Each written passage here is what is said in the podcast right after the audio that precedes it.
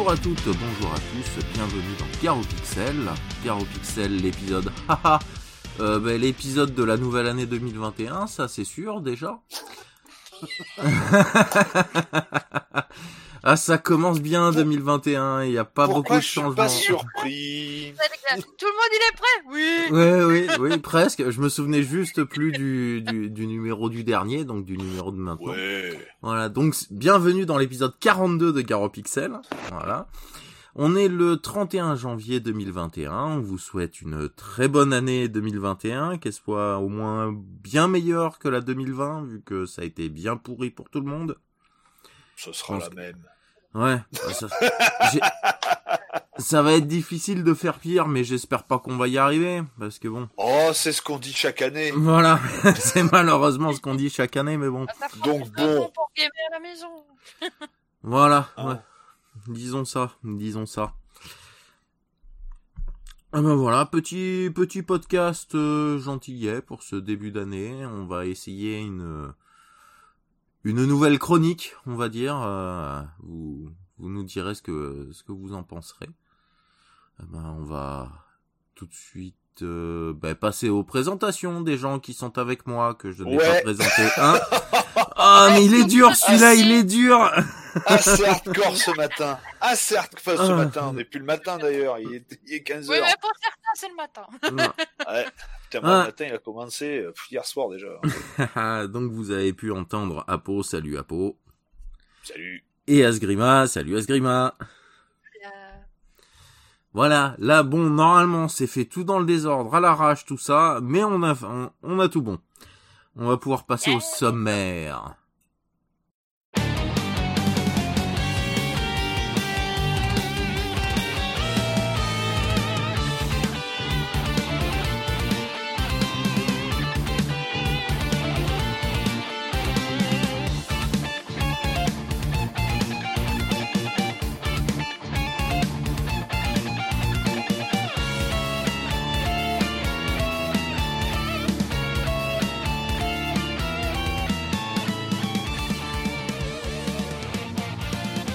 Alors, au sommaire de l'émission, comme d'habitude, les petites news. Après, nous aurons un test euh, de jeu rétro. Nous allons vous faire le test de Smash TV ou Super Smash TV. Euh, on a pris la version plutôt euh, Super Nintendo, donc Super Smash TV. Après, la nouvelle chronique, donc, qui sera la chronique du grand débat. Le grand débat. C'est Voilà, le grand débat. c'est bien dit, mais un petit débat. Voilà, bah, c'est un petit débat sur euh, l'univers du jeu vidéo. Euh, donc, euh, qui sera, qui sera, que sera, que sera, que sera. Euh, Euh, sur ce que c'est, je peux te le dire. voilà, mais c'est bon. C'est bon, c'est- quand même moi qui ai proposé le truc. Voilà. donc, En, Euh, en deux questions, donc une voilà. franchise ou une série de jeux vidéo euh, peut-elle continuer à exister sans la présence de ses créateurs euh, originels? Et euh, une société de jeux vidéo a-t-elle un avenir après le départ euh, des grands noms euh, qui la constituaient? Voilà. Voilà. on, on discutera, on discutera un petit peu de ça. Et on finira par un autre test, euh, test de jeu indé, un jeu russe euh, qui s'appelle Sex with Staline. Alors il est un petit peu 18 plus celui-là, Bah, un Ah peu. bon un peu, Ah juste juste un peu. Un peu. Euh, on n'avait pas fait ce genre de jeu encore euh, dans le podcast, c'était l'occasion. euh, voilà. Donc euh, On commence bien la nouvelle année. voilà, on commence bien la Oh, nouvelle année. Hein. Ah bah voilà, bon, on va pouvoir passer aux news. «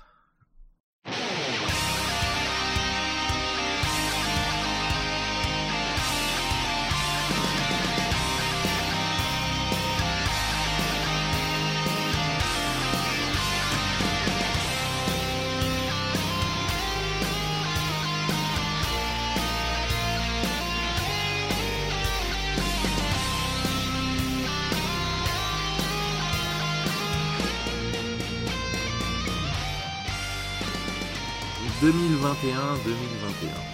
Ça commence bien cette année. Alors, qui, qui qu'a, qui qu'a quoi? Oh, j'en ai plein. Oh, il en a plein. Moi, j'en ai juste une petite. J'en ai gros. Mais je parle, je parle pas de moi-même. Hein. Voilà. Sire, sire, on en a gros. Ouais. On voudrait être... euh, Attends, comment c'était déjà? On voudrait être considéré comme tel. Voilà. Alors, vas-y, vas-y le Apo. Qu'est-ce que t'as de beau euh, Ah, alors, on va commencer avec une petite, euh, des petites news littéraires. Eh oui, eh oui, ça arrive aussi. Ça, ça- ça m'arrive de lire. Voilà, bienvenue dans Euh. le podcast de Télérama. Voilà. Non, alors, euh, lecture euh, pour ceux qui aiment bien Lovecraft et qui aiment bien les mangas. hein. Il y a euh, l'auteur euh, qui s'appelle Gu, donc G-O-U, et son nom de famille c'est Tanabe, qui édite, enfin qui, qui dessine et qui, euh, qui écrit hein, des adaptations manga des romans de Lovecraft. D'accord. Ouais, ça c'est très très. Et graphiquement, j'irais dire ça. Alors c'est pas du, c'est pas du shonen hein, graphiquement. Hein. Dire ça se rapproche plus d'un berserk que d'un shonen. Hein. Mhm. Euh, donc c'est des dessins assez réalistes qui sont très bien faits. Et, euh, pour le moment, on a quoi? On a euh, l'appel de Cthulhu, les montagnes hallucinées, la couleur tombée du ciel, dans l'abîme du temps. Euh, et je crois qu'il y en a d'autres qui vont pas tarder à apparaître. Donc euh, avec une couverture qui fait un petit peu euh, euh, imitation cuir un petit peu. Donc c'est très Mhm. très sympa, très joli, des beaux objets, des bons, ben, des bonnes histoires à lire, hein, parce que pour ceux qui n'ont pas lu Lovecraft, ça pourrait peut-être leur permettre de de, de se mettre un petit peu euh, un petit peu là-dedans. L'univers, oui. euh, Ah très. euh, dur à imaginer des fois, hein, Lovecraft. Ouais. hein. Ouais, Ça ouais, ouais. laisse libre cours à l'imagination. Ouais, mais il s'en sort très très très bien. Euh, ensuite, autre bouquin, donc là c'est un gros gros gros bouquin, euh, c'est la création de Prince of Persia. Mhm. C'est, je l'ai à côté de moi. C'est édité chez euh, Sœur d'édition. Donc c'est ni plus ni moins que euh, bah, tout le carnet de bord de, de Jordan Mechner, euh, Mechner, je sais pas comment on prononce. Non, c'est Mechner, Euh, qu'on dit. Mechner, voilà. Euh, donc avec tout, hein, des, des illustrations d'époque, des photos de quand il faisait les, les captures. euh, Ouais, avec son pour frère. modéliser avec son frère pour modéliser les personnages euh, en pixels et compagnie Mm. donc euh, Là, ça a c'est tout la un tas d'anecdotes C'est ça? Ouais. tout à fait rotoscopie donc bouquin très très intéressant aussi qui fait quand même à lui tout seul Au moins 7 pages. 303 pages donc il y a quand même de quoi lire donc ça ensuite euh, qu'est-ce Ça que fait un peu comme le bouquin de, euh, de Chailly avec des illustrations, des trucs comme ça ou ouais mais en beaucoup plus gros D'accord. Hein, ça fait la taille d'un hardbook quoi tu vois Ok. un genre les hardbooks euh, Dark Souls, Horizon, Last of Us, enfin les gros hardbooks quoi. hein. C'est Mhm. c'est la même, c'est c'est le même format. hein.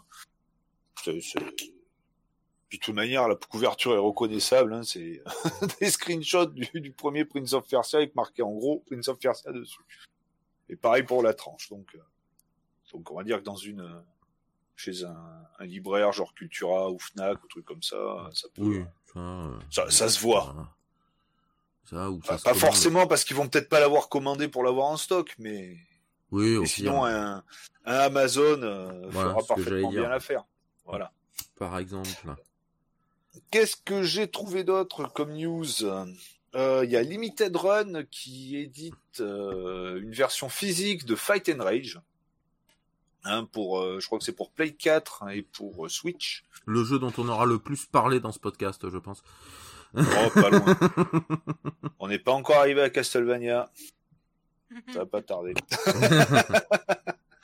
Euh, donc bah, c'est la version physique du jeu. Il, en- il le font en deux, il édite en deux versions, une version classique, donc le- la version boîte euh, basique, et une version un petit peu plus où il y a euh, la BO du jeu en CD, euh, en CD audio, en vrai CD, euh, vrai BO, Hein, Mm. pas 3 MP, euh, pas, pas 3 MP3 qui se battent en duel sur un, Avec un un code, oui. euh, voilà. Enfin quoi que de toute manière, même en MP3, ça fera pas 3 MP3 la BO de Fight and Rage. Hein. Oui. Ah, il y en a, il y en a des, des bah, hein. Oui, oui, oui, oui, oui. Là, ils ont, on va dire que le, le, le créateur du jeu et le compositeur de la musique, ils sont sévèrement lâchés. Mm. Euh, Qu'est-ce que j'ai trouvé d'autre? Alors, bah, il y a une version, euh, il y a des gars qui ont mis la main sur une version prototype de Zelda 64 d'époque. Euh, ils sont Mhm. tombés ni plus ni moins, ils ont retrouvé une cartouche de, pareil, où il y a un prototype de, du F0 euh, X, ouais, F0 X Ouais. de la Nintendo 64, et dedans, hein, donc c'est une cartouche 64 mais qui fait le double en taille, hein, en hauteur. hein. D'accord. Euh, ouais. et, euh, et dedans, bah, ils ont trouvé, ils ont, ils ont, bah, forcément, ils ont décortiqué tout ce qu'il y avait à l'intérieur et ils sont tombés sur des, euh, sur des, des bouts de Zelda 64, euh, genre la map du, du monde, qui n'avait rien à voir avec ce qui est, ce qui est actuellement. Euh, et puis ils ont compilé un petit peu tout ça, et puis ils ont fait des petites, euh, des petites phases un petit peu, euh, un petit peu jouables. Donc c'est, rigolo de trouver ça plus de 20 ans après. Quoi. Ah, c'est le petit. euh, Régulièrement, là, quand les gens rachètent des, euh, des kits de développement, des trucs comme ça, Ouais, ils trouvent des, ouais. des, des restes de jeux, soit des protos, soit des, des jeux qui sont sortis que, complètement comme ça, mais ça arrive. Ouais, euh, tout à fait. Mais là, ouais, c'est la les premières euh, les premières phases prototypes du Zelda 64, donc c'est quand même rigolo. J'avais trouvé ça rigolo comme petite news. Autre petite news, euh, mais là c'est pour les possesseurs de PS5 uniquement. Donc on n'est pas nombreux dans le monde. Mm. on est moins de 4 Ah ouais. millions, je crois. Donc ben voilà, les gens comme moi, euh, on a la chance de pouvoir jouer à une démo qui s'appelle Maiden, qui est une démo euh, de Resident Evil 8 Village, mhm. Village, hein, comme on Village. dit, mais, mais sans les people. Oh, Ah, mais il est où l'Indien C'était mon en préféré. zombie, hein. Ah, mais il n'y a pas l'Indien, il n'y a pas le flic, il n'y a pas le mec de chantier, euh, il n'y a pas le, il y a pas le cowboy. non. Un jour, Euh, je vous raconterai peut-être quand on a fait une parodie avec le pote Dave de, des Village People. Ouais, mais IRL. Voilà. Un jour et peut-être. Un jour et peut-être, voilà. Ça, ça fait partie des gros dossiers, ça. Ah oui, mais je me Ouais. les gros dentiers. Et la prochaine fois que j'ai Dave au téléphone, je lui en parlerai. Ouais. Ah, il sera mort de. Il fait, mais comment tu connais ça? Ah bah si, ben je sais comment tu connais ça. Ah, bah Voilà. oui, forcément. Donc cette euh, cette démo qui est euh, donc tout ce qui se passe dans la démo ne se passera absolument pas dans le jeu. Hein, donc c'est vraiment quelque chose qui est un petit peu à part. C'est pour un petit peu montrer le gameplay et le et le moteur graphique. Elle dure euh, bon moi qui suis pas un gros pro des RE. Euh, j'ai mis une bonne demi-heure pour la faire. Je l'ai fait jouer à mon pote Brice qui lui il a mis euh, un petit peu moins de temps. Il a dû mettre 20-25 minutes pour pour la faire. Euh, très sympa, l'ambiance, euh, l'ambiance folle, hein, vraiment, euh, vraiment super glauque, super morbide, enfin tout ce qu'on, enfin, ouais, ouais, un bon, une bonne cave d'un château, d'un, d'un château paumé dans les pays de l'est, quoi, en plein hiver. Euh, graphiquement, j'ai trouvé ça beau, mais sans plus. Hein, après, bon, voilà, c'est un jeu à la première personne, donc forcément, il y a des défauts qu'on peut, qu'on peut remarquer quand on est à la première personne, qu'on voit pas forcément quand on est dans un jeu euh, à la troisième personne. En TPS avec Mais bon. caméra un peu éloignée d'habitude. euh, Voilà, Mm. tout à fait. Mais non, ça, ça présume du bon pour ce, ce Resident Evil qui va sortir un petit peu de la, euh, bah, du classique euh, Umbrella Corporation, les zombies, le virus T, le virus machin, les trucs qui est un peu redondant depuis euh, bientôt 30 ans, quoi. Donc, euh, donc à voir ce que ça donne, mais en tout cas, ils m'ont donné envie de me le prendre. Bah, Donc vas-y Capcom, prends ma thune. voilà, j'ai joué à la démo, j'ai fait vas-y Capcom, prends ma thune. Voilà, Si tu veux euh, te faire déjà une première expérience comme ça, bah t'as le set Biohazard qui est euh, en fait, en soi si j'ai bien compris, Village va un peu euh, être le, le descendant entre guillemets du set Ouais, mais c'est dans, on va dire avec un lore un peu différent, quoi. Même si on Mm. retrouve apparemment Chris Redfield dedans, mais qui n'est pas jouable. Euh, Ouais. Dans le voilà. Biohazard par contre, il n'y a pas de Chris, il n'y a pas de Léon, il n'y a pas de... Ouais, je sais, ouais, mais c'est quand même du, c'est quand même du zombie, et c'est encore le, le- l'Umbrella Corporation qui est, qui est dedans. Mais le, le set, oui, il faut le faire en VR de toute manière. Hein, c'est, c'est l'intérêt. moi je l'ai fait sur la VR, j'avais commencé à le faire avec le casque VR. Mais... Euh... le casque VR ça me pète les yeux quoi. Ah oui, c'est fatigant pour les yeux, ça c'est clair. Mm. Donc voilà, ça c'était la petite news pour pour les possesseurs de PS5. Bon, je pense que de toute manière, il y a des chances que ceux qui ont une PS5, ils ont vu qu'il y avait la démo qui était disponible. Et elle ne sortira sur rien d'autre en plus, donc ça c'est À exclu, euh, exclu pur et simple. Voilà. Ah bah moi Hein. aussi je l'attends, c'est Resident Evil 8 quoi, mais merde, j'ai pas de Play 5. hein.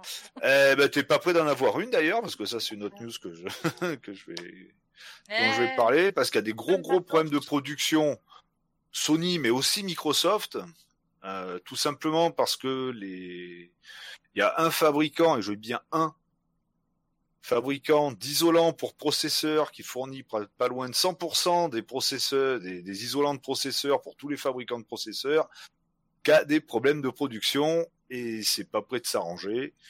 Donc, euh, on va dire que la production de processeurs étant plus que ralentie, bah, les fabricants de processeurs comme Intel, comme AMD font passer euh, euh, leurs clients prioritaires et AMD a pratiquement clairement dit que Microsoft et Sony n'étaient pas leurs clients prioritaires. oui. Voilà. On va Donc, mieux faire tourner tout ce qui est les ProCoreIze. voilà. Donc c'est c'est encore un ouais, on va dire un point noir, mais un, enfin une déception sans être une Ah. déception, mais euh, Entre ça, pour un, un lancement de, de nouvelles générations de consoles, c'est, je pense que c'est le plus euh, Le plus chaotique qu'on ait le vu. plus chaotique et le plus raté qui a jamais été fait. Bon après c'est pas la faute ni de Sony ni de ni d'Xbox, Oui. enfin de, de Microsoft. Hein, eux, euh, voilà, hein, parce qu'à l'heure actuelle, que ce soit euh, les PlayStation 5 ou les Xbox Series X, X ou S, euh, dès qu'il y en a une qui pop sur le marché, elle est vendue direct, quoi. hein, Mm. Ah, par contre, Même- quand même, hein, hier, je suis allé au Carrefour, il y avait quatre pauvres Xbox Series X. Bon, ben, ouais, bah, à mon avis, tu y retournes aujourd'hui, ils y sont plus, quoi. oui, Mais il est clair que les PlayStation s'arrachent plus facilement que les, les Xbox. Hein. en, Euh, en Europe, clairement. Ouais, mais même aux USA, elles sont, Mm. elles sont, enfin, elles sont devant partout, quoi. hein. Bon, même si aux USA, l'écart est moins, euh, Et moins marqué, oui. significatif, mais partout dans le monde, voilà. euh, je crois qu'à l'heure actuelle, il y a pratiquement, ouais, autour des 4 millions de, de PS5 euh, sur le marché. Euh, enfin, pas sur le marché, chez les gens plutôt. Et euh, les Xbox, je crois qu'on n'est pas à 3 millions, quoi. C'est bon, après ils en ont fabriqué un petit peu moins aussi. Hein, donc, euh, Mais ça les joue, Series ça- ça joue aussi. plus que les Series S. hein. ouais, bon, en même temps, la série S, je comprends même Oui. pas pourquoi ils l'ont fabriqué, quoi. C'est- Mais bon. à. Ah, je pense que j'ai dit une connerie, quoi, par rapport au rayon. C'est pas des XCDS, hein, les 4 qui Ah bah oui, bah là, oui, forcément. Dit comme ça, c'est presque normal. Euh, puis la dernière, euh, pareil, euh, au niveau des, des approvisionnements, les, j'ai vu les, les conteneurs, euh, donc qui viennent d'Asie. En novembre, ils étaient passés de 2000 dollars à 6000 dollars, et à l'heure actuelle, ils ont passé les 11 000 dollars. Hmm. Donc je pense que Microsoft et puis euh, et puis Sony vont attendre d'avoir du stock avant de et attendre Ça, que les prix des conteneurs baissent parce que sinon déjà qu'elles sont pas rentables là c'est c'est s'ils augmentent pas le prix euh, ils, ils bouffent la grenouille quoi. comme on dit. Voilà. Et là, c'est. Du moins voilà. pour les machines hein, parce qu'après il y a tout il y a tout le reste. Ça, puis apparemment, on a des problèmes de me RAM aussi. C'est la faute au Covid. hein. Oui, oui, oui, mais c'est oui, mais, mais en plus on peut pas vraiment. C'est c'est- c'est pas la fausse excuse de dire ouais c'est l'effet Covid. Non, c'est vraiment à cause de ça à la base. Quoi. Donc euh, et puis comme tu dis, il y a des problèmes de RAM, tout ça, mais pareil, voilà, c'est c'est- c'est- c'est tout un tas de. de... Problème de de- production de de RAM, hein, soucis, pour euh, ceux qui, voilà. voilà. Euh, Il y avait eu un incendie, là, dans un entrepôt euh, qui faisait des. des. Oh mais il y a un petit moment, ça, je crois déjà. Ouais, mais bon, du coup, ils ont un gros retard sur les commandes. Ah bah oui, bah forcément, oui, bah quand il y a quand il y a une perte de, de trucs, forcément, ça décale tout derrière. Donc bon, voilà. Hein, ceux qui ont euh, des Xbox X ou euh, S ou euh, ou de la Play 5 en attente, bah Bah, bonne pas attente. forcément la faute euh, d'Amazon, de, de, de Cdiscount, de Micromania, de la Fnac, de, de, de, de machin, euh, parce que bah eux, de toute manière, ils, ils reçoivent ce qu'on leur envoie et Mm. puis Et puis, et voilà. puis c'était le premier arrivé, premier servi à l'apricot, quoi. hein. Donc euh, c'est dans l'ordre, dans l'ordre des numéros de commande, on va dire.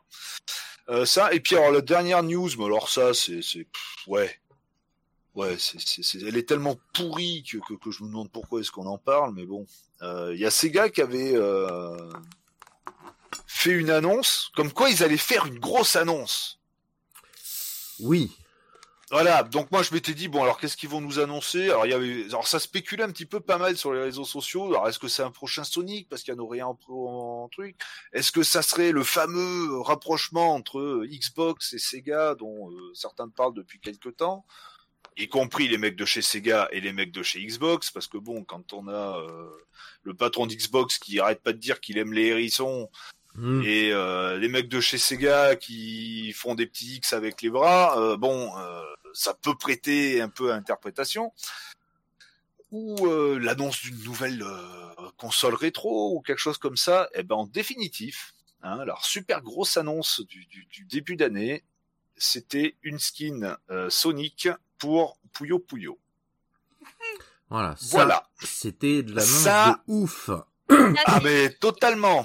Euh, pff, ouais. Bon après je dis pas que Puyo Puyo est un mauvais jeu. Non, hein. mais je Là, sens c'est que je sens que ce genre d'annonce va montrer la puissance de l'année 2021 qui a qui, qui- Ah ça a Voilà. l'air ouais. Ouais ouais ça commence bien. voilà. Après j'ai une autre petite news mais elle est en rapport avec le la deuxième partie du débat donc j'en parlerai pendant le débat. Pendant le débat. Et puis et puis maintenant je peux me taire. Asgrima, est-ce que t'as est-ce que t'as quelque chose?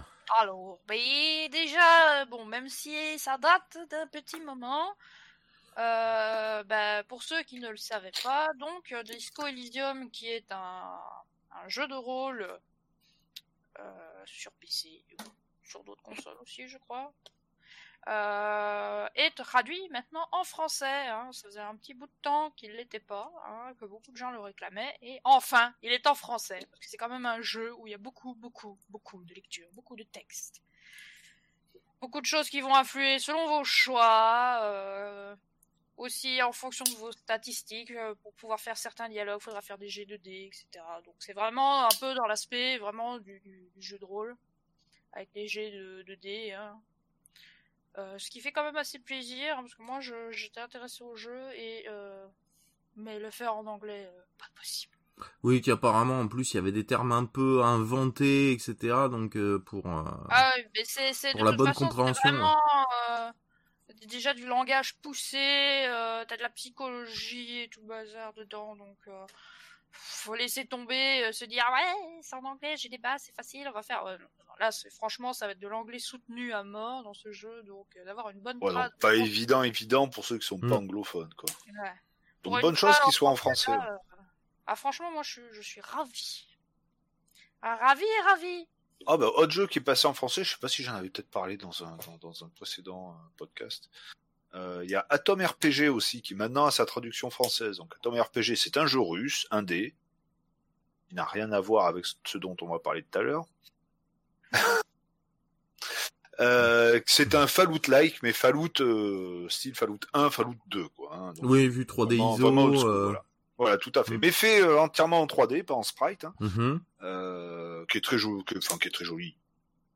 Pour un jeu indé de ce genre-là, il est, il est quand même pas mal.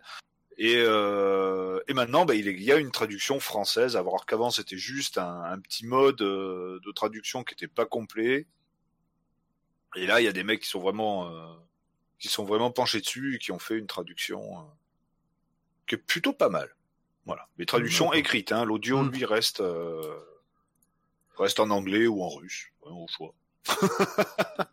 Oui, ça c'est pas C'est pareil, dérangeant. Je préfère, je Voilà. préfère une bonne traduc en sous-titres que euh, Ouais. qu'une ouais. traduc ratée et un doublage forcé, quoi. Voilà, euh, et raté aussi, du coup. Euh, pareil, dans Disco Elysium, l'audio reste en anglais, même si je crois qu'il n'y a pas tellement de paroles. C'est plus la musique d'ambiance qui va jouer que la voix des personnages dans ce jeu. Ah, Mais par contre, faut aussi s'attendre à ce que ça soit un peu un moment sans bad, en mode Oh non Et en plus, là, c'est pas courant de l'année qui va sortir en version complète édition, euh, Oui. avec des, des trucs en plus, des, du contenu Et- en plus. Il me semble. Je n'ai plus la date là sous les yeux pour le dire exactement, mais oui, il Mais va je crois que c'est vers euh, mars. euh, Pour ceux qui veulent vraiment se faire Si- plaisir, si il va de avoir la, la nouvelle édition qui va sortir justement dans, pas, dans quelques mois. Euh, sinon, bah, dans les sorties de jeux, quand même, ce mois de janvier a été bien servi, hein, dont un excellent Cyber Shadow pour ceux qui sont amoureux de l'époque de la NES. ah, J'ai cru que t'allais dire Cyberpunk. Bah non, c'est en décembre qu'il est sorti. Euh, Non, il y a eu le patch 1.1 de Cyberpunk qui est arrivé, qui corrige pas grand chose. Enfin, qui corrige plein de choses, mais qui fout encore plus la merde qu'avant, apparemment. Donc, euh, Ouais, non, bah. avec le podcast précédent, on, on en a débattu du cyberpunk en long et en large. hein. voilà. ah oui. ouais. Oublions-le. Moi, je parlais du cyber shadow. Voilà. Voilà, donc c'est vraiment euh, l'envie euh, de, de de refaire revivre cette période de, de la NES. euh, c'est Ah bah des excellent. Ninja Game, euh, Ninja Game euh, 8 bits. Avec une musique excellente, euh, une fluidité complètement Mm. excellente, des boss euh, ignobles. Et le jeu Ah. a été développé par les mêmes qui ont fait Shovel Knight. Ah oui, ça je savais pas. Eh ouais, Ah, Yacht Club. ce qui laisse euh, à penser à, à de la qualité parce que Shovel Knight avait été euh, a été encensé euh, et pour de bonnes raisons euh, en plus quand il est sorti. quoi. Ouais. Et pour ceux qui voudraient voir à quoi ça ressemble un peu plus, il y a DGJX qui a fait une, une très très bonne vidéo dessus. Euh, Ah bon, on mettra ça en, en lien euh, sur Ouais. l'article du podcast. Ouais. Pauvre DGJX qui a la carte graphique de son Mac qui a lâché euh, hier. Oh. Ouais. Bon, bah suivant le Mac, euh, il, il va pouvoir Ouais, donc bon, euh, comme il comme il a mis en com, il a fait euh, bon ben heureusement que je j'ai quand même un bon gros stock de vidéos euh, d'avance. Ouais. pour euh, d'avance pour euh, combler, donc il fait ça sera entre deux et trois vidéos par semaine au lieu d'un peu plus, euh, le temps que le, le problème soit réglé. Mais au Bled, c'est- je sais pas, j'espère qu'il va qu'il va pas avoir trop de problèmes pour trouver euh, Oh, pour euh, trouver du matériel de remplacement. Au pire, hein, il fera une commande par internet. Hein. Ça sera pas. Oui, oh bah oui, oh bah ça. Voilà. Ça sera pas trop trop le souci, je pense. Non, non, il va il va s'en sortir. Et il faut aussi souligner quand même que Cyber Shadow est en français. Ouais. Ah, Donc euh, l'histoire est toute en vous. Même si vous passerez plus de temps à try euh, après être mort euh, un nombre incalculable de fois. Moi, je n'ai même pas encore lancé. Je, je l'ai de dispo sur mon Game Pass, mais j'ai déjà peur de le lancer en fait. ah bah toi qui est pas euh, qui est pas euh, super à fond sur les jeux de plateforme. euh, Les plateformes, putain, les plateformes Ah bah là, Ah, c'est c'est- des plateformes, des dashs, des machins. Apparemment, il y a une- un tout petit côté, c'est un mélange, on va dire, un peu entre un jeu de plate, un ninja game euh, à l'ancienne, avec des petites euh, petites notions de Metroidvania, ce qui fait qu'on peut retourner sur certains niveaux euh, Mhm. plus tard, après avoir débloqué certaines compétences qui permettent de, de trouver des passages secrets, et du euh, du Die and Retry. En tout cas, euh, il est vraiment bien souligné euh, pour ceux qui sont amoureux de, de la NES et, et des jeux du genre. Ah, je me suis foutu en wishlist sur la Play et puis sur C'est- sur Steam. allez-y. Pourquoi ça m'étonne pas Ah bah oui, euh, je lui en Bah, ai sur le. Game Pass, pour ceux que, bah, comme toi, qui ont le Game Pass, il est gratos. Voilà, Euh, le sinon, le jeu, ça, le jeu, il fait, euh, il fait 20 balles. Donc bon, j'attendrai un petit peu euh, avant de me, avant de me le prendre.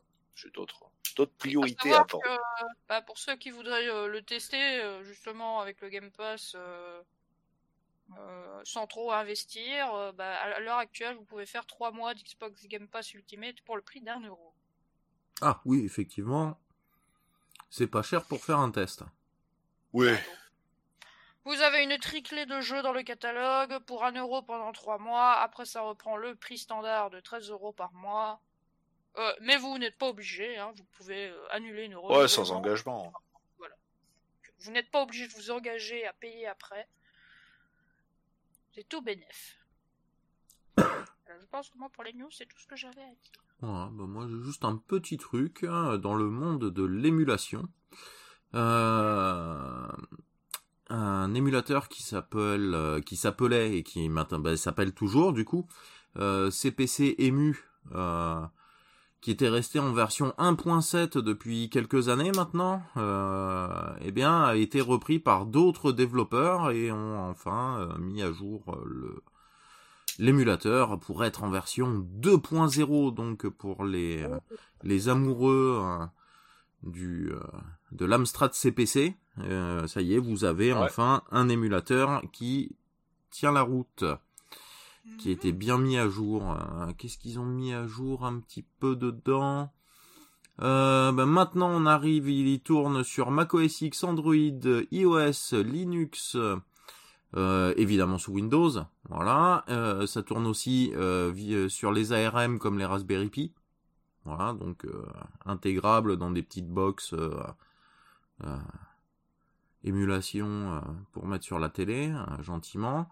Ils ont amélioré le, le, moteur, le moteur graphique.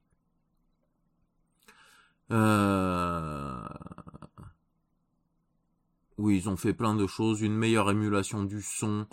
Euh, enfin bon, euh, il y a vraiment de grosses, euh, de grosses mises à jour et liées surtout aussi aux fonctionnalités de d'Android, comme par exemple le le, virtu le, le joystick virtuel mm. sur l'écran. ouais, sur les tablettes. Pour les tablettes ou téléphones, etc. Bah, ça c'est bien. Parce que les, je trouve que les émulateurs, il y en a beaucoup qui bah, ont plus trop de mise à jour depuis euh, pas mal de temps. Mm. Euh, un peu comme si, bah, ouais, je sais pas, c'est peut-être ça, peut-être de là, j'en sais rien. Avec l'arrivée de tout ce qui était euh, Recall Box et trucs comme ça, il y en a plein qui ont un peu, un petit peu délaissé les émulateurs en se disant de toute manière maintenant tu fous la ROM dans, dans ta recall box ça marche et puis point barre quoi. Tout à fait. Euh, les, les, les, émulateurs euh, utilisés de toute façon c'était les mêmes dans les recall box hein, donc euh, s'ils mm. sont pas à jour ben ils sont pas à jour quoi. Hein, ça tournera. Ouais, ouais, C'est juste qu'ils sont regroupés c'est plus c'était plus facile pour comme on a comme on a ROM Station sur PC par exemple. Ouais voilà. Ouais. Une petite interface qui regroupe tous les émulateurs dont, on, dont on a envie mais voilà, mais c'est qu'une interface au final, c'est pas eux qui développent les, les, les, émulateurs, donc euh, effectivement, oui, il n'y avait pas forcément de grosses mises à jour. Euh. il y en a certains qui commencent à être vieux, hein.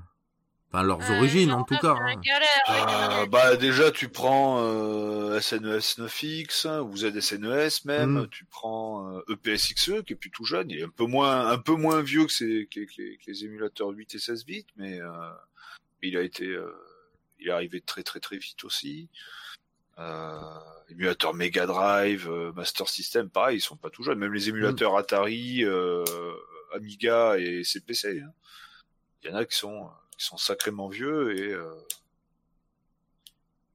c'est tombé un petit peu, euh, un petit peu en désuétude. Oui, il y a un peu dommage de portage de, de, ces émulateurs, mais pas tellement de mise à jour, oui. Mm. puis je me souviens au tout, il y a, il y a une vingtaine d'années, euh,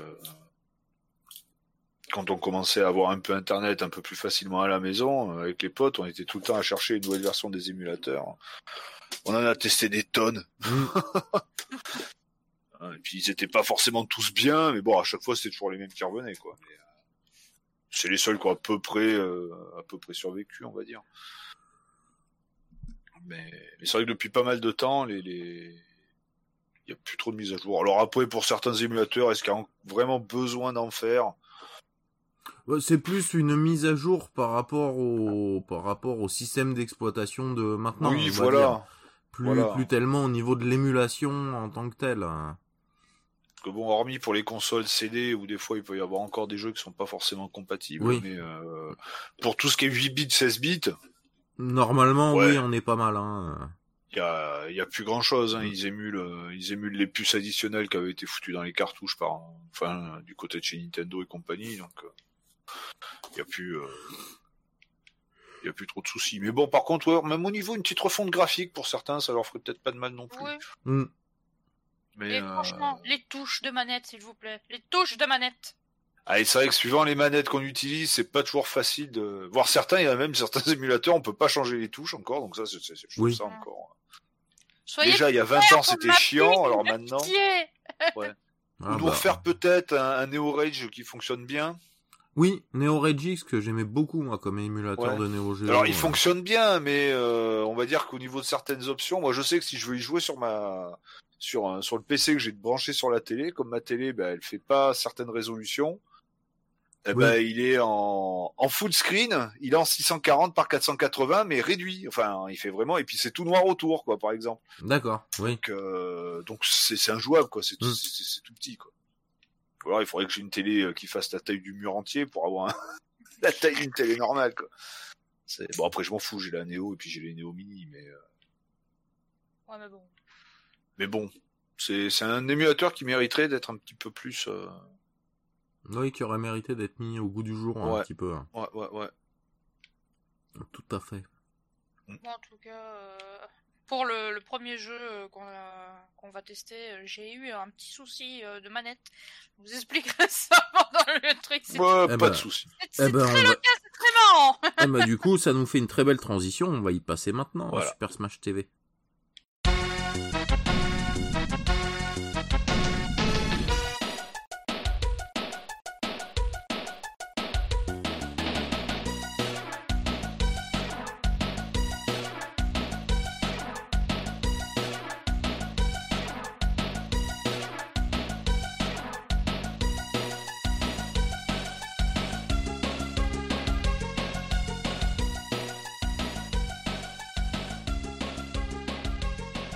Un twin stick shooter avant l'heure. Voilà. Oh, Parce qu'on n'avait pas encore de double stick. Donc, Oui. euh, Sur arcade, si. sur arcade, oui, effectivement, parce qu'à la base, ce Smash TV, qui s'appelait que Smash TV, est sorti euh, sur arcade, développé et, et édité par euh, euh, la société Williams, qui faisait entre autres des flippers, par exemple. Ouais. Euh, qui est sorti en 1990, en tout cas sur arcade. Je sais plus quand est-ce qu'il est sorti sur Super Nintendo, mais ça devait pas être euh, longtemps Et- après. Et Williams qui avait 92. fait euh, Robotron, euh, Robotron 2084. voilà, qui était déjà en Twin. C'était le premier Twin Stick Shooter. Enfin, En de ce que j'ai 1982, pu- oui. ouais. De ce que j'ai essayé de trouver, c'est le premier Twin Stick Shooter dont j'ai entendu parler dans toutes les dans toutes les, les articles, les trucs que j'ai lus. quoi. J'ai une magnifique photo en noir et blanc d'un- Américain dans une borne d'arcade avec un t-shirt euh, euh, qui est coupé au niveau juste en dessous de la poitrine, donc il a le bas du, du torse qui est, qui est apparent. On pourrait croire qu'il sort de karaté kid de mec, quoi. en train de jouer euh, à ce jeu-là sur, sur la borne. quoi. Je vais m'aérer le nombril à la salle d'arcade. Ah, le style. Ah bah attends, je vous le fous sur le sur le Discord. Ah, juste histoire de rigoler un coup. Voilà, donc c'est un twin stick shooter euh, dans un univers. euh, Alors c'est c'est enfin c'est dans un univers euh, futuriste. Un petit peu, c'était Running Man? Running Man, ouais. Ouais, un petit peu, un petit peu comme dans Running Man, euh, c'est-à-dire qu'on est dans un espèce de jeu télé complètement euh, gore, euh, violent, euh, où le but est de tuer des gens pour en fait, euh, plus on tue de gens, plus on récupère de cadeaux, plus on fait de sous, et le but c'est de de- d'avoir le plus de sous possible à la fin. Enfin, déjà d'arriver à finir et de Ouais, d'arriver en vie, ouais. d'arriver en vie Ouais, et de d'essayer de collecter un maximum de un maximum d'argent pour le pour le high score quoi. Euh, jeu qui peut se jouer à un ou deux joueurs. D'ailleurs, bon, testé qu'à qu'à un seul joueur là. hmm, Ouais, pour ma part aussi. Voilà. Alors, il a été J'aurais pu adapté. demander à quelqu'un à la maison de jouer avec moi, mais j'y ai pas pensé sur le coup. euh, Ouais, surtout que toi, t'as plus facilement la possibilité de jouer à deux que nous, quoi. Oui. Oui. Parce que bon, Parce que bon, moi, à part jouer avec moi-même, il y a pas grand-chose, et puis Buzz, à part les chats, euh, y a ouais, pas grand hein, les chats, ouais, ils sont les chats pourraient faire des bons testeurs. hein. ils sont pas encore très doués avec une manette entre les pattes. Hein. euh, C'est Ouais, pas encore surtout ça. sur hein. du twin stick, quoi. Hmm. Ouais, je pense que t'auras déjà gagné contre eux depuis longtemps. Ouais. Ah, le jeu a été adapté sur énormément de supports, donc à la base donc euh, arcade, euh, après euh, portage sur Amiga, euh, Amstrad CPC dont on parlait tout à l'heure d'ailleurs, Atari ST, Commodore 64, Game Gear, Master System, Mega Drive, NES, Super NES, ZX Spectrum et Xbox. Ah, bah, Parce qu'il y a eu des tour. rééditions un peu plus Oui, tardives. ça doit être en, euh, en, en version rétro, euh, peut-être, non Ou- Ah, par exemple, ça a été réédité sur Play en 2000 euh, dans le, le, le jeu qui s'appelait Arcade Party Pack. Ouais. Euh, c'était ressorti aussi sur GameCube, sur Play 2, sur la première Xbox, euh, sur Windows aussi, euh, et même sur Xbox 360. On le trouvait euh, sur le Xbox Live. Il n'était pas sorti en version disque, mais euh, voilà. Donc euh, jeu euh, très très euh, très très porté, assez connu que j'avais pas fait à l'époque, que que j'aurais aimé pouvoir me faire à l'époque. Mais bon, vu le prix des cartouches à l'époque, on pouvait pas en acheter une par semaine, hein, ça c'est clair. Ah, ça, putain.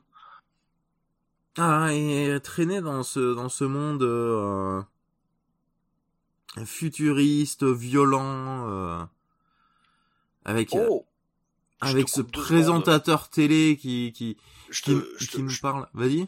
je te coupe deux secondes, parce que là, ça m'a fait penser, sur, sur Dreamcast, il y avait les Williams Greatest Hits Arcade euh, qui existent en deux volumes. Mhm. Donc moi, j'en ai un, c'est celui où il y a Defender, Juice et compagnie. Et il y en avait un autre où il y a Robotron, justement, dedans. D'accord. Mais pas Smash TV. Ah non, pas Smash TV. Dommage. Ouais. Dommage. Ah, mais le Robotron, par contre, c'est vraiment, euh, ça fait vraiment vieillot, quoi. Hein. euh, On dirait Ah un peu de. oui. de- Euh, comment il s'appelait ce jeu avec où on fait un un non, Robotron, non, il est avec Juice et Defender, des Defender 2. Donc ouais, je l'ai Robotron sur, sur la Dreamcast. Je crois que je l'essaye, tiens, de ces quatre. Le ce Robotron là, ça ressemble à un jeu de, je me souviens plus comment il s'appelle là, où on fait un espèce de shérif euh, sur fond d'écran noir où on se déplace, il y a des mecs qui nous tirent dessus euh, tout autour de nous. Euh, pourrait presque, ça pourrait presque être associé à un twin stick, mais euh, là c'était juste un bouton de diriger, enfin le stick pour se diriger, et un bouton pour tirer. Mais ça fait beaucoup penser à ça graphiquement. Oui, En tout cas. oui, oui. Mais je me souviens plus du titre du jeu par contre. Mais aussi c'est un vieux jeu d'arcade euh, de fin des années 70, début 80 là. Ouais, c'est- c'est c'est presque euh, graphiquement, c'est à peine mieux que de l'Atari 2600 quoi. Oui, par contre c'est beaucoup plus rapide, beaucoup plus fluide. C'est voilà, beaucoup plus péchu. euh. C'est pas piou, piou. Là non, c'est piou piou piou piou piou piou. Ah ça, ça envoie là. Il a une calache le le, le mec hein dans Ouais, Robotron, mais attends, là. on compare avec un Atari 2600 aussi. Oui, ah bah oui. Hein. Ah, moi, le seul jeu que j'ai joué à Atari, euh, c'était euh, Carnival. Carnival. Carnival. Bon. Je vois même plus ce que c'est ça. On, on s'éloigne du sujet. Voilà. ah, en vous, d'avoir testé, euh, parce que moi je l'avais fait déjà, euh, j'y avais joué un tout petit peu, un tout petit peu avant, euh, là je l'ai un petit peu refait. Vous, qu'est-ce que vous en avez pensé? Eh ben, très fun. Euh, Ouais, je le connaissais pas du tout, Euh, donc euh, c'est bien, ça m'a fait une, une petite découverte sympa.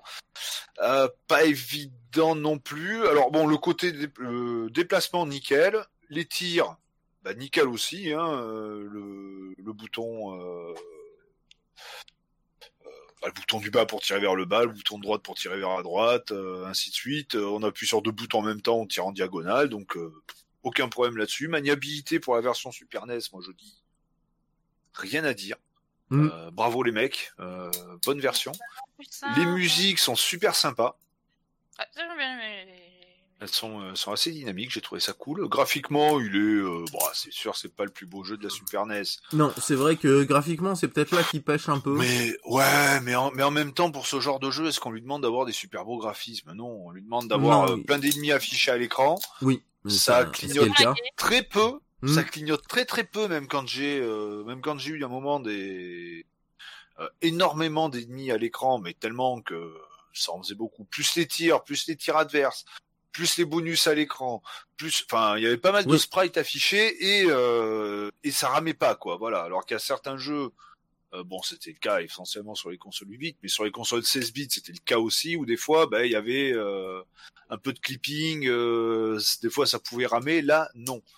Et je pense qu'ils ont, c'est peut-être volontaire d'avoir fait des graphismes un petit peu plus simplistes pour garder, euh, pour garder cette jouabilité et cette, cette fluidité à l'écran. Parce qu'ils auraient mis des, des, des sprites un peu plus grands avec euh, plus de choses affichées, euh, il aurait tué la console. Vu Mm. le nombre de choses affichées, ça aurait tué la console, quoi. hein. Oui, c'était. Et réduire le nombre de, de, choses affichées, ça aurait, ça aurait cassé le gameplay. Hein, donc. Ah totalement, parce que quand il y a des vagues d'ennemis qui arrivent par euh, par les quatre côtés de l'écran, euh, mm. oh là là.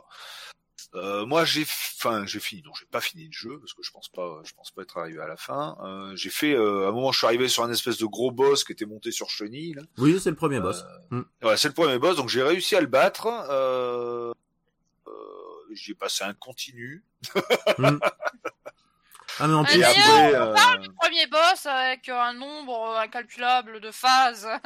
ah oui, bah ah, il a beaucoup de phases de. C'est un sac à PV, hein. Euh, ah c'est un sac à PV et puis il a beaucoup de phases de de de, hmm. de... de pattern, oui. De, tra de, trans de transformation et de pattern. Euh, il fait super mal. Enfin, de toute manière, dans ce jeu, on se fait one shot tout le temps, mais lui, il, hmm. il a une facilité à one, surtout la troisième phase, je crois qu'il a une facilité de one shot, mais alors. Euh, c'est et euh, je crois que c'est à partir de la, de la deuxième ou de la troisième phase, je crois, où on ne peut le toucher que avec des tirs, euh, euh, les options qu'on ramasse au sol, quoi. Avec le tir de base, on lui fait pas de dégâts, mm. hein. ce, qui est, ce qui est parfois gênant. Mais bon, les options tombent assez souvent dans ce dans ce combat. Oui, ça va. Après, j'ai fait le. Le jeu est assez généreux de façon en option. Ouais, ouais, ouais. J'ai fait le j'ai fait le premier niveau après, et puis ensuite, ben, j'avais plus de continu, donc. Mais il y a la possibilité en plus, j'ai trouvé sympa de pouvoir prendre par moment plusieurs chemins différents sur euh, sur euh, ce qu'on pourrait presque appeler la map, mais bon, euh, choix, enfin, d'avoir des tableaux différents, donc avec euh, plus ou moins de bonus ou euh, des ennemis qui arrivent pas forcément par les mêmes endroits ou pas forcément les mêmes types d'ennemis. J'ai trouvé ça très très sympa et je pense qu'à deux, parce qu'à deux, je pense pas que ce soit du versus. Hein, non non, c'est du coop. Enfin, ça doit être du versus au niveau du score. Oui. Euh, du scoring, mais euh, mais du coop au niveau euh, au niveau du shoot. Et je pense qu'à deux, ça doit être franchement sympa. Quoi. Ah, tu ça sera un truc la prochaine fois que tu viendras à la maison qu'on hmm. puisse essayer de se le faire, de se faire une petite partie rapide à deux. Ça doit être peut-être moins dur. Parce qu'alors en solo, il y a des moments c'est chaud. Quoi. Ah oui, ah bah faut avoir les yeux partout. Hein. Ouais, ouais, ouais. Et puis puis des fois, bah, bien, bien sélectionner vers quelle direction on veut tirer, mhm. parce que des fois on se dit bah là il y a un peu plus d'ennemis, mais en fait euh, de l'autre côté il y en avait aussi, mais qui arrivent un peu après. Enfin bon, c'est bah, du shooter quoi, hein, de toute manière. Faut euh, la bonne prise de décision. En plus, bah là, il y a un petit côté un peu aléatoire parce que du coup. Ouais, oui, parce que les ennemis, euh, bah les ennemis, ils, ils pop un peu en haut, un peu en bas, machin. Il n'y a pas de, voilà, c'est la, chaque partie se ressemble pas. Ouais, je pense que par ça, je pense que les vagues d'ennemis sont, euh, sont scriptées, mais par contre, mm. une fois que les ennemis sont dans le niveau, ah, c'est chacun pour soi, quoi. Donc, euh, en fonction de là où on se déplace dans le niveau, bah, ils vont nous suivre ou essayer de nous, nous contourner, un truc comme ça. Donc, c'est, c'est, j'ai trouvé ça très, très, très sympa, moi. J'ai beaucoup aimé. Ah voilà, donc euh, ça se passe à chaque fois dans des salles fixes, c'est sur des écrans fixes, voilà, il n'y a pas de scrolling en tant que tel. Ouais. Euh, pour ça, on pourrait dire que ça, ça tape un peu dans le rétro déjà euh, pour euh, pour rester sur des écrans fixes comme ça pour un shooter, mais justement c'est le, le fait qu'on puisse choisir sa trajectoire, qu'on on n'est pas obligé de faire toutes les salles pour pouvoir arriver au boss et essayer de passer au, au, deuxième niveau. Voilà, vraiment. Donc il y, a, y a côté prise de risque aussi. Est-ce que j'essaye de faire plus de salles pour récupérer plus de points? Ou est-ce que j'essaye d'aller d'avancer un peu plus vite vers le boss pour euh, pour arriver plus vite au niveau 2 Voilà, il y a il y a il y a des questions qui se posent hein, euh, du, une différence de de, de, gestion euh, de, de gestion dans le du jeu de prise de risque surtout voilà Qu'est-ce qu'on veut? Est-ce qu'on veut finir le jeu ou est-ce qu'on veut finir le jeu en étant pété de points? Voilà. Ouais. ah, puis voilà, pas mal, euh, comme on disait là, très euh, très généreux en options. Oui. Aussi euh, régulièrement des options qui pop au sol. un petit peu de tout, donc de quoi améliorer ses tirs, des points. un, un item qui qui clean tous les tous les ennemis qui sont à l'écran Enfin voilà, relativement classique, en tout cas dans les items, mais toujours efficace. Ouais. Voilà. Moi c'est, moi j'avais beaucoup aimé. Euh... et c'était, ça changeait en plus du. euh, moi, j'ai peu fait d'arcade étant très jeune. Euh, j'ai connu vite les, les shooters euh, classiques, euh, type R-Type, euh, etc. En, en shooter horizontal ou vertical.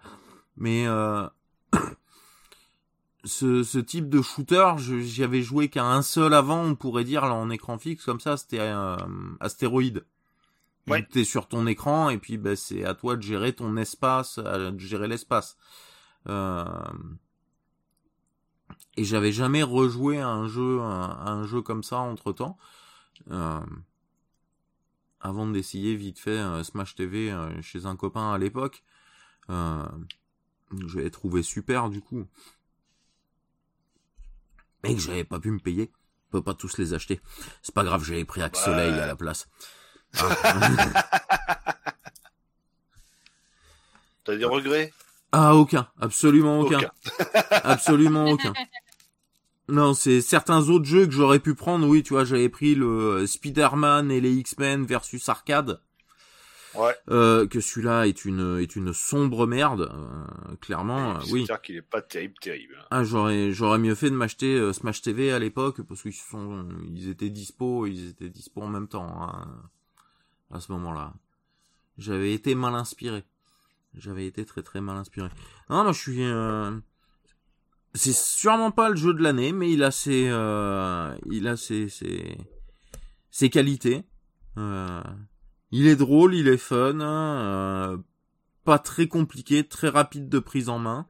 Oui. Oh, bah, Euh. alors, prise en main, c'est, bah, c'est, c'est de l'arcade. Donc, Mm. euh, c'est la prise en main, c'est de l'instantané, quoi. hein. C'est, Mm. euh, les manipulations sont pas compliquées. euh, Ah bah de toute façon c'est voilà, c'est se déplacer avec la croix directionnelle, utiliser les les boutons euh, pour euh, qui donnent la direction du tir. pour tirer, et puis Quand voilà. hein. Quand on combine deux boutons, bah ça tire vers la diagonale. Euh, dans la diagonale des deux boutons, voilà. Euh, simple, efficace. Enfin. Sauf pour moi. Vas-y, raconte. Non mais dans le concept. Donc oui, tu nous disais, toi tu as eu un souci. Oui, alors, euh, bon, déjà de base, je branche ma manette, euh, tranquillo. euh. Je, je vois que j'appuie sur les touches, ça, ça fonctionne. Je dis, bon, tout va bien jusqu'à là. Je lance la partie. Je veux commencer à tirer. En haut, à gauche, ça va. Je veux, je veux tirer vers le bas. Ah bah ça tire à droite. Euh, tire à droite, ça tire vers le bas. Euh, je me dis, bon, bah, il faut peut-être remapper les touches. Je remappe les touches euh, après euh, 15 minutes à peu près euh, de, remapping de manette pour enfin trouver comment ça fonctionne. Bah, au final, j'ai réussi à faire gauche, droite, bas comme il faut. Mais alors, en haut, il, il tirait en haut, mais que en haut, diagonale. C'est avec quel, émula- quel émulateur t'étais? Euh, je sais pas, celui de Room Station. euh, qui- Ah bah ça Ah doit oui, être. SNES 9X. euh. Ouais, pour- enfin moi, enfin après moi, j'utilise pas Home Station, donc j'ai euh, ZNES, euh, SS, euh, euh, SNES 9X, ouais. Mais, euh, mais j'ai pas eu de problème de configuration. Hmm. Ouais, bah là, Room Station, euh, à chaque fois, c'est la même, les manettes. euh. Ouais, C'est pour ça que j'aime pas Home Station. Bon, bah, je vais le... Adieu Hein, Pour les prochains jeux, parce que j'en peux plus. Surtout que les émulateurs, ils sont pas durs à trouver, et puis ils sont, Oui. voilà. Après, les émulateurs console CD, c'est autre chose. Hein, faut les Ouais. plugins, faut les machins, et ça, il faut euh, le BIOS, hein, faut voilà. ça, ça me saoule. Mais les, les émulateurs euh, 8 et 16 bits, euh, c'est bon, ça, ça, ça se fait tout seul. Hmm. Et c'est pas gros. Bon, en soi, il était su- super sympa, hein, le jeu. D'ailleurs, euh, j'ai trouvé qu'il y avait un petit... Euh... ressemblance un petit peu des fois à, à la WWE hein, au niveau du catch. Hein, donc déjà bah, le logo là l'espèce de W en, oui. en rouge ça faisait très penser à l'ancien logo de l'époque. euh.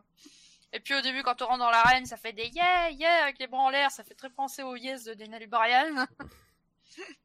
J'étais là oh Ça, le présentateur Ah bah, c'était, avec euh, les deux, avec les deux blondasses pixelisées. là. Voilà, ça fait, euh, ça fait très chaud télé Mm. à l'américaine, hein, de toute manière. hein, donc, euh, ouais ça faisait beaucoup penser du coup euh, je me suis dit oh tu sais il manquerait plus qu'avoir des prises de catch dans le bazar au lieu des guns. Oh, euh, je me suis bien éclaté, mis à part que bah, le premier boss, il m'a fait un gros nope. Ah, il est, il est hardcore. hein. Mm. Bah, les salles en elles-mêmes sont pas hyper dures au final, euh, mais le, le, le sur le premier monde en tout cas, mais le enfin niveau. euh, mais le Ah, boss, bouffé ouais, tous mes continus quand même. le boss, euh, le boss, c'est un palier quand même quand t'arrives au boss. Hein. ouais, Euh, ouais. C'est pas le machin que tu fumes en 20 secondes et puis et puis c'est réglé quoi. Non, parce qu'il est, il est long. Mm. euh, c'est un sac à PV comme il en peut Oh, plus. L'horreur, le sac à. Et Ah, il fait mal. Et puis d'un coup, il est énorme à l'écran quoi. euh, Ouais, et puis tu roules dessus Mm. T'es là en mode, bon, il m'a roulé dessus. Il tue, par contre, il tue les, il y a quelques ennemis aussi qui pop un peu euh, dans les salles, mais il les tue aussi. Hein, il tue tout le monde, lui. Oui. Oui. Il fait le ménage, Ah, hein, mais des fois un peu les... trop. les persos là, avec leurs bons sur le dos, ils m'ont fait chier. Ouais.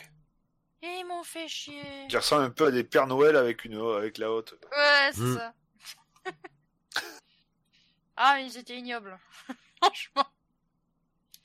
Pareil, de temps en temps, il y avait des, des petits snipers qui se, il y avait des fenêtres qui s'ouvraient dans certains murs avec des snipers de, de l'autre côté. C'est tout pour qu'on s'en sorte pas, quoi. Putain, mais foutez-moi la paix, bordel Ah, Laissez-moi mais- jouer. Demande du réflexe. Ouais. Mais c'est plus, euh, ouais, c'est plus du réflexe que de, que beaucoup d'apprentissage. L'apprentissage, il se fera surtout ouais, au niveau des patterns de boss, mais euh, sinon, euh, le, ouais, le seul, les seuls autres apprentissages, c'est sur le, le- reconnaître les options qu'on prend. Euh, Oui, Voilà. reconnaître les, les types d'armes, et puis après, bon, choisir son chemin, parce que là, par contre, Mm. C'est pas, c'est pas de l'aléatoire euh, à ce niveau-là, mais euh, Ouais, hein, il te montre la carte après le premier niveau, il me semble. ouais, ouais, ouais. Ouais, bah à chaque fois que tu changes de niveau, il te montre la carte pour te, pour te montrer où tu peux aller. Avec la fameuse room avec le pognon Le Ouais. pognon. Le pognon, le pognon, le pognon Que t'as pas Et, assez de euh, temps pour tout prendre. Tout dépend, au bout d'un moment, t'es là, non Pognon Eh, c'est pour ça qu'il faut être à deux. Ouais. Je pense. Mais à deux, il doit Euh. être vraiment fun. Hmm. Ouais, je pense, je pense. Quand on tire pas qu'en diagonale en haut. Bah, à deux, si t'en as un qui tire en diagonale en haut et que l'autre il tire en diagonale à en bas, eh ben, c'est bon, ça fait, Ouais. ça fait la rue Michel. On fait la rue Michel. Ouais, l'expression qui vient du passé, quoi. Le- Ah, putain, t'es allé la chercher en Doloréane, hein, celle-là, oui. Ouais. c'est un peu ça. Nom de Zeus. C'est pas le pied. Le pied. Serait-ce le point faible des hommes du futur Euh, Bon, bah, je crois qu'on a fait un petit peu le tour de celui-là. Il est, euh, très bon petit jeu. Si vous le connaissez pas, franchement, essayez-le. On le trouve très facilement en ROM. Il coûte pas extrêmement cher en cartouche si vous aimez les, les originaux. Euh, Encore moins cher, euh, encore moins cher en version japonaise, évidemment. Et puis là, euh, bah, la version japonaise, euh, vous aurez pas de soucis. Hein. À part, à part trois petits textes euh, qui, bah, qui servent à rien. euh, Ouais, bah j'ai testé, bah pour voir, j'ai testé les, les différences et puis c'est pareil. Mm. C'est- J'avais la ROM Jap et la ROM, la ROM US. J'ai pas vu Il la avait différence. quand même hein. des, des petits trucs cachés parce que bon, je suis quand même par curiosité allé voir euh, sur euh, sur YouTube euh, ce que ça donnait hein, euh, plus loin dans le jeu vu que le boss euh, numéro 1 me faisait un gros nope nope nope. Euh, quand on finit le jeu, euh, il y a dans le générique euh, de fin un texte qui dit que on peut débloquer un challenge spécial si dans chaque stage on a réussi à trouver toutes les secret rooms. mhm. Donc il y a un petit truc caché à faire. euh. D'accord. Sympa. Ah, je savais pas ça. Il dit vous n'avez pas atteint le score le plus haut. euh. Vous devez d'abord trouver toutes les... les salles secrètes de chaque euh, niveau. euh, pour pouvoir accéder à un challenge VIP. Oh. Le Donc euh, c'est quand même challenge assez sympa. VIP. Moi je trouve ça sympa. Ah, du coup, bah, ça fait de la rejouabilité aussi, du coup. Ouais. C'est bien, ça. Ah du coup tu te mets un petit objectif. euh, Mm. Ah, premier objectif, finir le jeu. Une fois que celui-là, il est fait. Deuxième objectif, hop, essayer de finir le jeu en 100%. Hein, du coup, euh. avec toutes les rooms secrètes. D'ailleurs je me demande comment on les ouvre les rooms secrètes. Alors ça, c'est une bonne question. Je pense pas en avoir trouvé non plus. Justement c'est Mm. vraiment en ayant été euh, là euh, sur la, la, la, la vidéo de fin pour un peu voir en fait la gueule de tous les boss. Je me suis dit bon bah et euh, je dis oh tiens. C'était la petite anecdote du jour. Bah, très bien. Bon, on va passer, euh, on va passer au débat.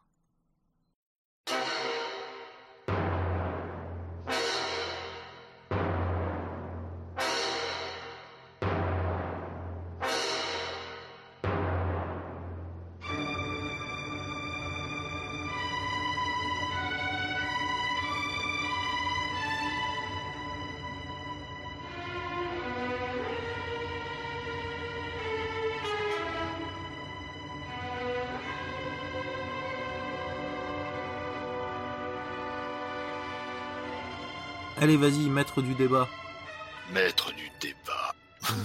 Célindra, Alors, euh, parce qu'on va. euh, Et c'est ouais, pas le maître débat, hein, attention. Non. hein. Débat euh, bah pour éviter que ça soit un peu le bazar, on va, euh, bon, on va faire chacun, chacun notre tour. Hmm Hein, je, vais, je vais exposer mes idées, puis ensuite, euh, bah, l'un ou l'autre, vous exposerez les vôtres, parce que si on commence à, à se couper la Ah, mais non, parole, moi, Oh, je suis pas d'accord bah t'as pas le choix. parce que c'est pas toi. Quand tu seras maîtresse de débat, on fera ta sauce. Ouais, mais c'est pas toi qui décide. Maîtresse. non, hein, non, ça c'est Non, pour non, tout à l'heure. voilà. oh, oh, oh non, oh non. Pitié, arrêtez, arrêtez.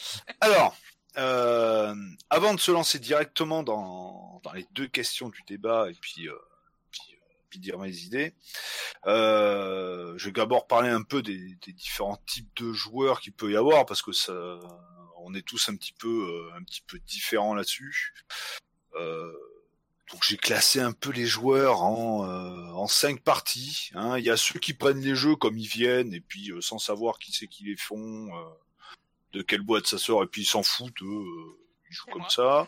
Ceux qui aiment bien les jeux de tel ou tel éditeur, de tel ou tel développeur, genre les jeux Capcom, moi je suis un gros fan de Capcom, alors je joue essentiellement aux jeux Capcom, ou un gros fan de machin, ou de, ou de autre. Ceux qui, euh, qui aiment les jeux faits par certains développeurs, hein, donc je sais pas moi, les jeux de... euh, Le jeu de Chailly, euh, par Voilà, exemple. des jeux de Chailly ou, euh, ou des jeux de Peter Moulineux, euh, ou dès qu'il y a un jeu de ces développeurs-là qui sortent, mec, c'est bon, prends mes thunes. Mhm. Voilà. Euh, ceux qui aiment aussi des séries de jeux. Hein, c'est, c'est le- les gros fans de Resident Evil, par exemple. Quoi Ouais. qu'il arrive, il y a un Resident Evil qui sort, il achète. À moi, Hmm. à moi, à moi, à moi. Voilà. À moi, à moi. Voilà. Ou, euh, ou ceux qui aiment aussi des styles de jeux. Hein, j'aime, les, j'aime les jeux de stratégie en temps réel, j'aime les versus fighting, j'aime les J'aime les shooters, roguelikes. voilà. Euh, donc l'un comme l'autre, vous vous définissez à peu près dans quel type de jeu, sachant que vous pouvez en faire plusieurs. hein. Oh.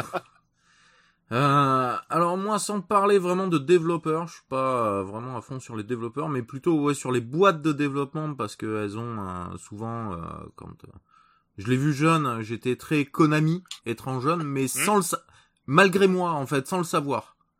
C'est vraiment les jeux Konami qui me qui m'attiraient à l'époque des 16 bits. Euh, je serais plus ça et après basé sur ben, des, des des préférences personnelles au niveau gameplay donc euh, très shooter euh, Mm. voilà certains types de certains types de jeux à la base mais après euh, comme tout le monde le sait je suis ouvert je joue quand même à, à tout au final à, à quasiment Oui, tout oui. Mais euh, mais oui j'ai mes préférences et en général qui sont tournées vers le euh, vers la boîte de dev et vers le le type de jeu Et pour Az? Bah moi, c'est surtout les styles de jeu, bah, les roguelikes hein, par exemple. Euh, les suites de séries aussi. Hein. Par exemple, bah, j'ai beaucoup aimé Biohazard, du coup j'attends Village. Euh, par exemple, dans l'exemple aussi, euh, Ori 1, Ori 2, hein, euh, dès qu'on a annoncé le 2, c'était en mode Eh C'est la faute, c'est le 2 C'est le 2 Voilà, et puis bah, euh, je vois un jeu, il me plaît, il me plaît pas. Voilà. je, je sais pas vraiment si, euh, en étant plus jeune, j'ai vraiment fait attention euh, si c'était telle boîte qui faisait, hein, vu que bon, j'ai touché un peu à tout au final. Moi, je vois un jeu, je le teste. Oui, bah moi c'était un petit peu un petit peu pareil que vous deux. Euh, Il y avait certaines certains jeux qui sortaient de chez certaines boîtes où je me disais oh, bah de toute manière voilà ah ben voilà un jeu ID Software mais c'est bon quoi. J'adore les FPS c'est bon. Je prends et euh, euh, par exemple tel type de jeu bah voilà putain bah tiens un jeu de stratégie temps réel. L'époque où je jouais plus sur PC que sur console, là, depuis on va dire quelques depuis un peu plus d'un an, c'est que sur console, mais bon. euh... Mais c'est vrai qu'à l'époque, je m'intéressais pas trop à qui faisait les jeux. Oui, Voilà. ça c'est venu plus tard. Euh, oui, Bah, c'est voilà, un- c'est venu un peu plus tard et surtout je m'en suis rendu, enfin je m'en je m'en rendais pas compte. Je me dis ah bah ah bah il y a tel jeu qui est, ah bah j'ai bien aimé celui-là, bah voyons voir, bah tiens ils sortent la suite. Oh, au final bon la suite, euh, ouais je la trouve moyenne machin, mais je me je m'intéressais pas à savoir qui l'avait fait Mm. Et surtout euh, bah, est-ce que c'est euh, est-ce qu'il est moins bon parce que c'est plus les mêmes?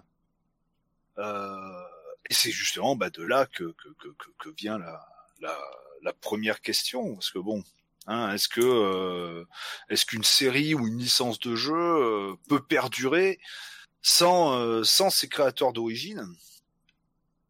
Donc j'ai quelques exemples qui sont qui qui disent que au final, bah, sans, le- sans sans le papa d'origine, bah, le jeu euh, euh, la licence, ben, part un peu en désuétude. euh, et à la fin, j'ai quand même quelques contre-exemple. euh, euh, quelques contre-exemples. Hein. euh. Bah, par exemple, premier exemple que j'ai, c'est Alone in the Dark. Mhm. Euh, L'original qui a été fait par, par Frédéric Rénal, un petit français, mhm. euh, jeu qui a euh, par la suite euh, a donné naissance à Resident Evil. Hein, même si Capcom a de la toujours nié, mais bon, les, les papas de Mhm. Resident Evil, quand ils ont quitté Capcom, ils ont dit si si, Si, Hein, on Capcom nous a quand inter- même. Voilà, Capcom nous a interdit de le dire, mais si, hein, on Mm. n'aurait pas joué à, à, Alone in the Dark de Frédéric Rénal, Resident Evil ne serait qu'un vulgaire FPS. donc voilà.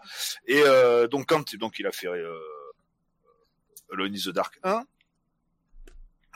donc publié par Infogrames. Euh, Ah. il a pas travaillé sur le 2. Hein. Infogrames a plus ou moins récupéré la licence euh, en lui disant bah de toute manière maintenant euh, c'est à nous. Et bah le 2 bah, malheureusement était pas terrible, un petit peu plus action, un peu plus bordélique, le scénario moins intéressant. Et puis le 3 bah c'était euh, c'était pas pas terrible non plus. Il y a quelques années, enfin il y a une, ouais, une quinzaine d'années je crois, 15-20 ans, quand ils ont ressorti un peu la licence. Euh, donc tout en, en 3D euh, polygoné, euh, beaucoup plus joli. Pareil, c'est des jeux, ils en ont, je crois qu'ils en ont fait deux, mais qui ont pas, euh, qui ont pas plus porté. Donc est-ce que euh, les jeux auraient été faits faits par Rénal Bon, on ne sait pas s'ils auraient été ils auraient été mieux ou pas. De toute manière, bon, Rénal était passé sur autre chose à ce moment-là, donc on va dire qu'il s'en foutait un peu de la suite. Mais, mais voilà, il y a y a cet exemple-là qui fait que la licence bah, était beaucoup moins bien. Les autres, les, les autres opus étaient moins bien que l'original. Si on prend les, les frères, euh, les frères Schaeffer, donc Max et Eric Schaeffer, qui ont fait Diablo 1 et Diablo 2, euh, quand ils ont quitté Blizzard après la dissolution de, de Blizzard North, bah, Diablo 3, euh, Bah, Diablo 3, C'est pas un mauvais jeu, mais c'est pas, pas un mauvais bon jeu, mais est- c'est pas un bon Diablo. voilà, c'est pas Ouais. un bon Diablo. Il est clairement en dessous. Mm. Voilà. Hein. Bah, tout ce Après, qui faisait il est le, quand même, euh, bah, on le a, côté on a perdu la euh, vraie, sombre, euh, voilà. le vrai, euh, le vrai côté euh, génération aléatoire des niveaux, parce que là c'est des blocs, Ouais. ça se sent. Mm. Euh, on a perdu euh, la, la, la véritable passage de niveau. euh, Ouais. où on distribuait euh, ses points distribuer les comme points, là on- c'était tout comme en on automatique. euh, voilà, là on pouvait juste changer bah, son, son, son stuff et son Mm. Et ses runes quoi. Hein, euh. Exactement. Exactement, exactement. Euh, pour aller du côté de chez les Japonais, euh, on a, euh, j'ai essayé de pas écorcher son nom, hein. euh, Tokuyo euh, Fujiwara, euh, qui lui, bah, ah c'est oui, le le papa. tofu. Non, non, pas Takumi. Ni Ben, euh, c'est c'est Benta, le papa. Oui. Non, c'est c'est c'est pas de la même famille. Peut-être un cousin éloigné, mais, mais pas le même. Donc lui, bah c'est le, c'est c'est quelqu'un qui a fait beaucoup de choses chez Capcom. Alors son nom dit- dira probablement rien à personne, mais euh, c'est lui qui a créé bah, toute la licence euh, Ghouls and Ghost, Gargoyle's Quest. C'est lui qui a fait Final Fight 2 et 3. Euh, c'est lui qui a fait quasiment tous les Megaman euh, à Mm. partir de Megaman 2. Hein, c'est, Ouais, c'était les Megaman normaux, le- les le X aussi Les Megaman normaux, Megaman X, euh, jusqu'au X3. Oui, c'est le 3 le dernier, je crois. Ouais. Oui. Euh, Enfin, il a aussi oui, parce d'autres après. hein. oui, oui, il a participé aussi à Resident Evil 1. Et quand il est parti en 95, je crois, de chez Capcom, bon, on va dire que toutes ces licences-là, à part Resident Evil, elles ont purement et simplement soit disparu, soit c'est passé euh, dans des jeux qui étaient quand même un petit peu moins intéressants. Là, je parle essentiellement pour les Megaman. Mais toutes les autres licences, et il était plus là, elles étaient plus là, quoi. Oui, à part récemment qu'on a eu, c'est quoi C'est le 11 Ouais, Euh, le Megaman 11, mais euh, Voilà, mais bon, très il y avait, récent, il y avait eu un, un- il y avait eu un Megaman euh, 8 et 9 avant, euh, dont il a pas, il a pas participé, mais Oui, euh, mais qui, qui voilà. sont passés un peu euh, ouais, comme ça, quoi. Hein. voilà, exactement. Tout comme toujours chez Capcom, il y a euh, Shinji Mikami. Donc là, c'est lui aussi l'un des deux papas, et c'est surtout le papa de tous les autres Resident Evil, on va dire, enfin tous les autres. Donc il a, c'est le papa donc avec euh, avec Fujiwara donc du 1, et sinon c'est lui pour le 2, le 3, le 4 qui était un petit peu plus action, Mm. mais qui restait encore un peu dans l'univers. C'est aussi le papa des Dino Crisis. Oui. Et quand il est parti de chez Capcom, ben Resident Evil, c'est quand même devenu beaucoup plus action que Survival Horror. Ouais. Les Dino Crisis, ils ont complètement disparu. Euh, je crois que c'est lui aussi qui a bossé sur les euh, les Phoenix Wright, je crois aussi. Euh, mais sur les deux premiers, je crois qu'il a bossé. Mais bon, voilà. Il y a une fois qu'il est parti de chez Capcom, alors il est revenu, mais euh, il est revenu chez Capcom, mais pour un ou deux jeux, et puis ensuite il est reparti. Mais, euh, mais on va dire voilà, c'est c'est pas mal de licences qui sont un petit peu perdues. Euh, Bah, Resident pas- Evil, ils- là, à la limite, c'est l'exemple de celui qui réussit quand même sans son, Oui. sans ses pères d'origine. qui... Qui a réussi à qui renouveler, réussit euh, parce ses perdus, pères pour moi, le d'origine. 5 et le 6, ils se sont perdus. Bah, C'était voilà. juste du, euh, du commercial, voilà, c'était Bah, pour... tout à euh, fait. Bah c'est ça justement. Sans, euh, sans une fois que Shinji Mikami est parti, ben voilà, la licence est devenue commerciale. On en fait parce que bah il y a des gens qui attendent des nouveaux opus. Voilà, mais sans grosse pour, euh, originalité, sans voilà. voilà. Alors que vraiment là, c'est le 7, ils ont bah, déjà passé de la vue TPS à la vue FPS, euh, mettre ce, Ils ont, euh, ils ont ils ont quand même essayé de renouveler quelque chose. euh, Ah ben oui, parce que c'est quand même Capcom, c'est quand même une grosse société et Resident Evil, c'est l'une de leurs plus grosses licences. Quand même. Hein, Enfin, Mm. tout du moins celle qui leur apporte sûrement le plus de pognon avec les Monster Hunter, parce que Street Fighter, ça rapporte du pognon sans en ça, rapporter. ça, hein. ça en a rapporté, ça en rapporte Voilà. quasiment plus. Mais euh... mais sinon voilà, ils étaient obligés de ressortir un peu parce que sinon euh, apparemment, enfin ce que j'avais vu de partout, la plupart des joueurs le 6 et le 7, euh, le pardon le, 5 et le le 5 et le 6, ah ils l'ont boudé et puis c'était euh, ouais. bon Mm. les gars, c'est de la merde quoi. C'est après j'y ai pas joué hein, donc je vais pas Ah ouais, euh, j'ai- c'est le en- 5 que j'avais essayé, le 6 du coup j'avais Mm. même pas euh, voilà, le 5 je l'avais Ouais. essayé, il y avait une démo gratuite pendant un moment euh, quand il était sorti à l'époque sur euh, Xbox 360. J'avais pris la démo, j'ai même pas fini la démo. Voilà, c'est Après Moi, autre je- je autre cinq, exemple. c'est celui qui est dans le désert, hein, c'est ça? Ouais, Que ça se passe un peu. euh, Ouais, mais moi c'est vraiment une- c'était vraiment une question de maniabilité, j'avais l'impression de rejouer d'être encore sur Play 1. Mm. De pas pouvoir marcher vers l'arrière, tu vois, reculer, marcher à reculons et pouvoir tirer en même temps. Tu pouvais toujours pas le faire. On en était au cinquième opus et on était sur une sur une console qui avait des triples. Là. Il pouvait pas dire qu'il manquait de qu'il manquait de puissance pour pouvoir le faire 5 ça. c'est quoi? C'est Play 3 non? Play Euh, 3, c'est Play Xbox 3 euh, 360 ouais. Ouais. ouais, donc ça, ça a quand même de la patate. Voilà, il y avait Euh, voilà, il y a, il y, a, il y a quelque chose là. euh, on peut pas me dire que que les mecs ils, ils sont encore euh, coincés. euh. C'est c'est comme si les les mouvements de de Mario étaient restés coincés à Mario 1 euh, alors que alors que voilà, on était sur on était sur Wii euh, à, à la même époque quoi, c'était pas Mm. possible. Voilà. il- Après, euh, donc autre exemple, donc il va encore dans ce sens-là. hein. Là, ça va te parler un peu plus, Buzz. Euh, Cliff euh, Blazinski.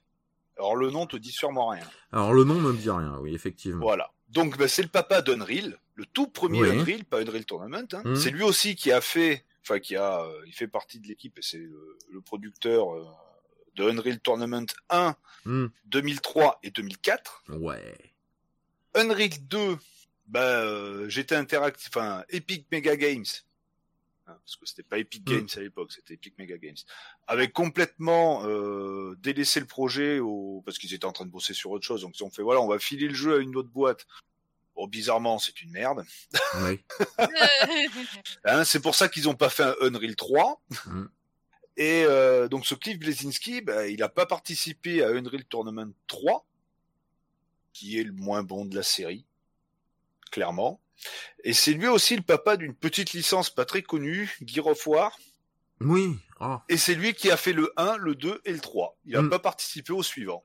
Oui. Bizarrement, je crois que toi, ce que tu Et- aimes bien, c'est le 1, Un, le 2 et le 3. voilà. Voilà. On est, Donc on est maintenant, tu totalement comprends d'accord. peut-être le pourquoi. Voilà, parce que- Euh, T'as moins, t'as moins apprécié les suivants. Voilà, Euh, le Judgment, euh, le Judgment était pas formidable. En plus, avec des héros, enfin avec les seuls personnages secondaires pas charismatiques du jeu, donc euh, forcément, ça donne pas envie. Euh, le 4, euh, je l'ai acheté bah, un peu de temps après sa sortie là sur PC. Euh, bah, je me fais foncièrement chier dedans.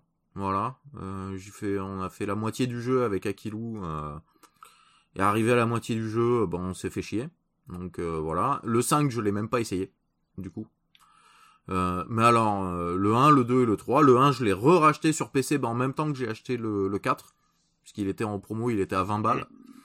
Euh, et là, je me, le suis refait en solo. Je, je me le suis soloté tout seul, euh, comme un gros cochon. Ah, ça fait du bien. J'en avais oublié quelques passages du coup parce que ça commençait à faire longtemps que, que je l'avais pas fait celui-là. Mais régulièrement, je me ressors la 360 ouais, pour me refaire du, euh, du Gear of War. Le... Voilà. Le- voilà. Donc là, c'est l'exemple, euh, bah, pour toi, en ce qui Mm. te concerne, c'est l'exemple parfait du, bah voilà. Du, euh, Oui, on sent la c'est barré. différence Il- entre. Il a euh, arrêté, il a arrêté de bosser sur le projet. Bah, les suivants, Ben, c'est moins bien. Voilà. Voilà. c'est moins bien. C'est Voilà. moins bien. C'est juste du Alors commercial. après, C'est pas euh, en forcément mauvais, mais c'est moins bien en tout cas.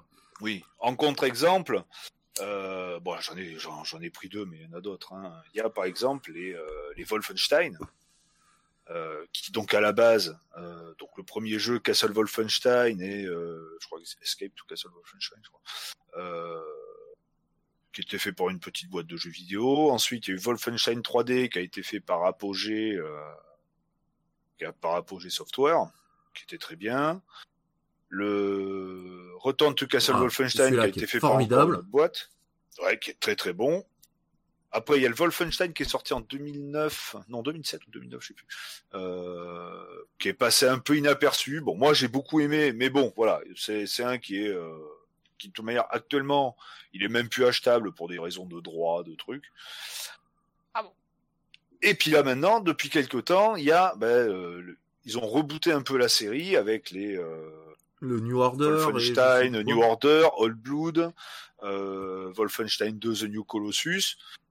C'est clairement une licence qui n'est qui n'a plus du tout ses créateurs d'origine, que ce soit euh, de la première version euh, pour une petite une petite boîte euh, inconnue et euh, et puis ensuite les versions d'Apogée ou d'ID Software, mais qui par contre a été même, j'irais pas ce que dire, quasiment sublimée Euh, parce que les derniers Wolfenstein euh, sortis euh.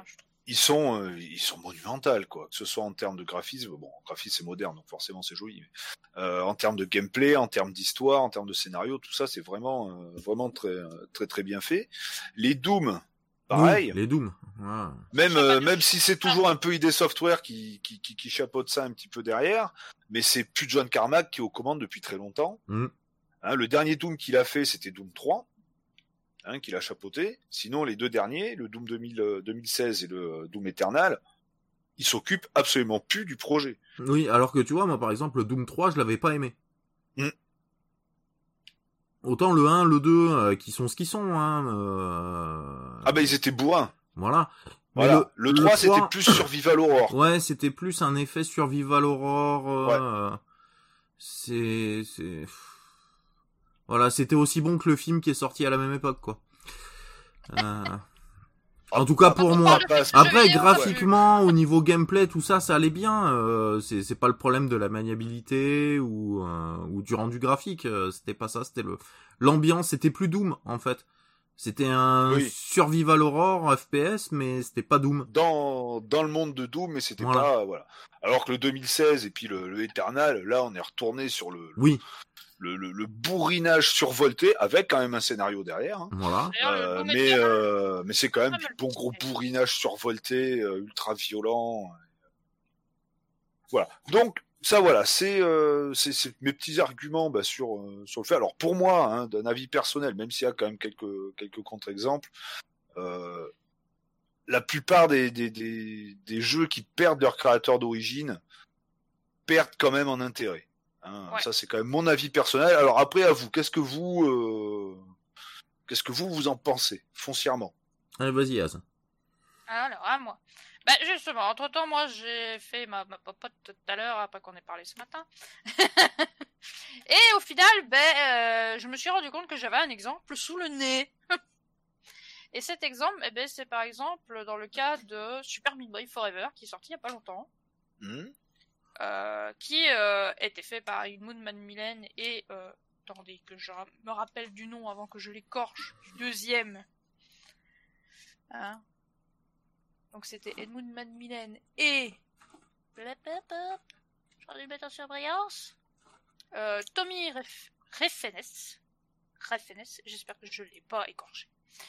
Ben, sur Super Meat Boy de base, on avait donc Edmund et Tommy sur le, même sur le jeu. Et euh, pour euh, Boy Forever, ben, euh, Macmillan a décidé euh, de ne pas participer parce que bah il avait bah, d'autres projets en cours, dont Repentance pour Isaac, hein, que ça fait je sais pas combien d'années, mais bon.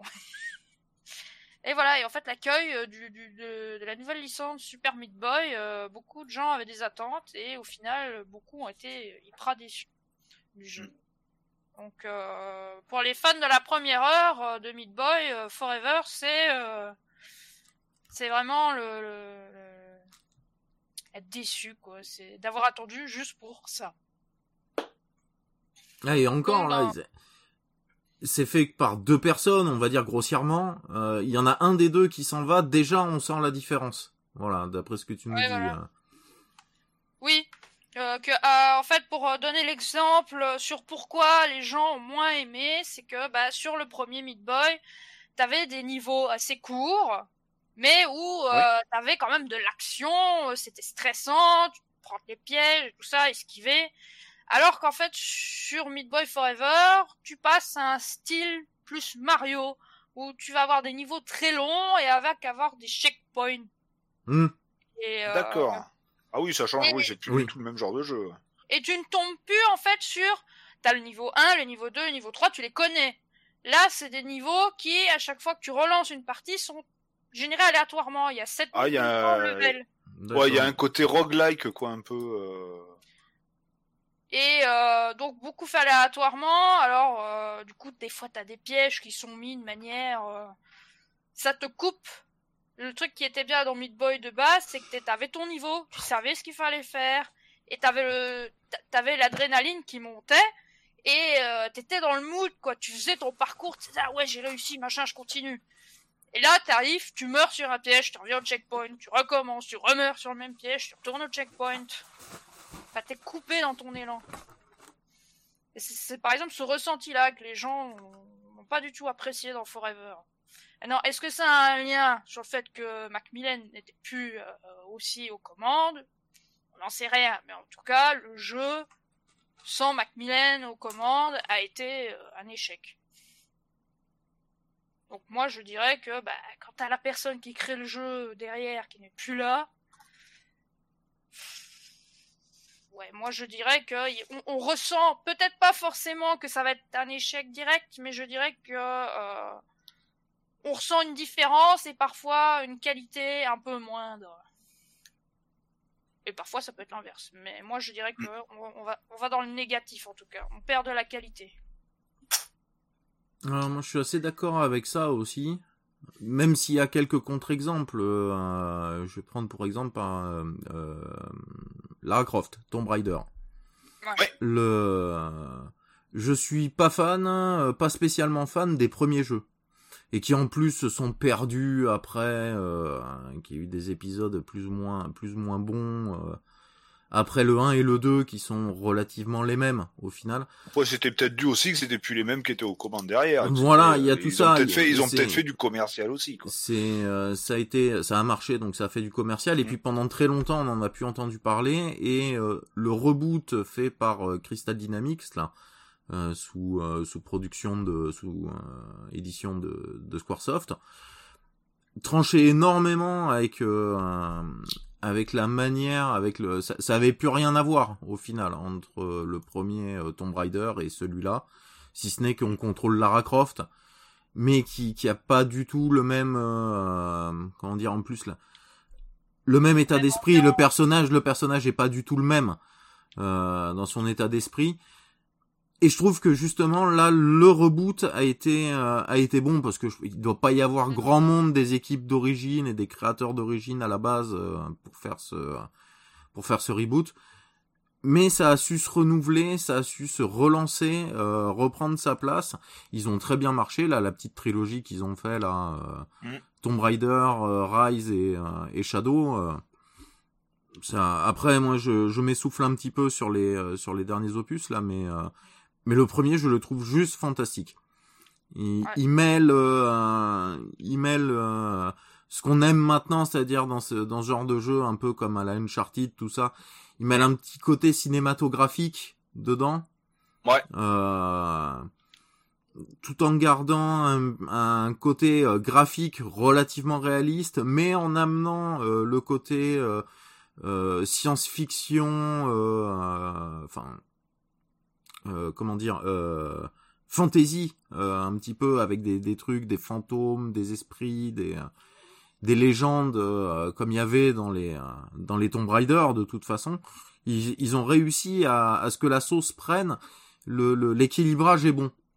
L'équilibrage de tout ça est très bon. Ils ont bien réussi à, à remettre au goût du jour cette licence qui, oui, qui a perdu forcément la plupart de ses créateurs d'origine.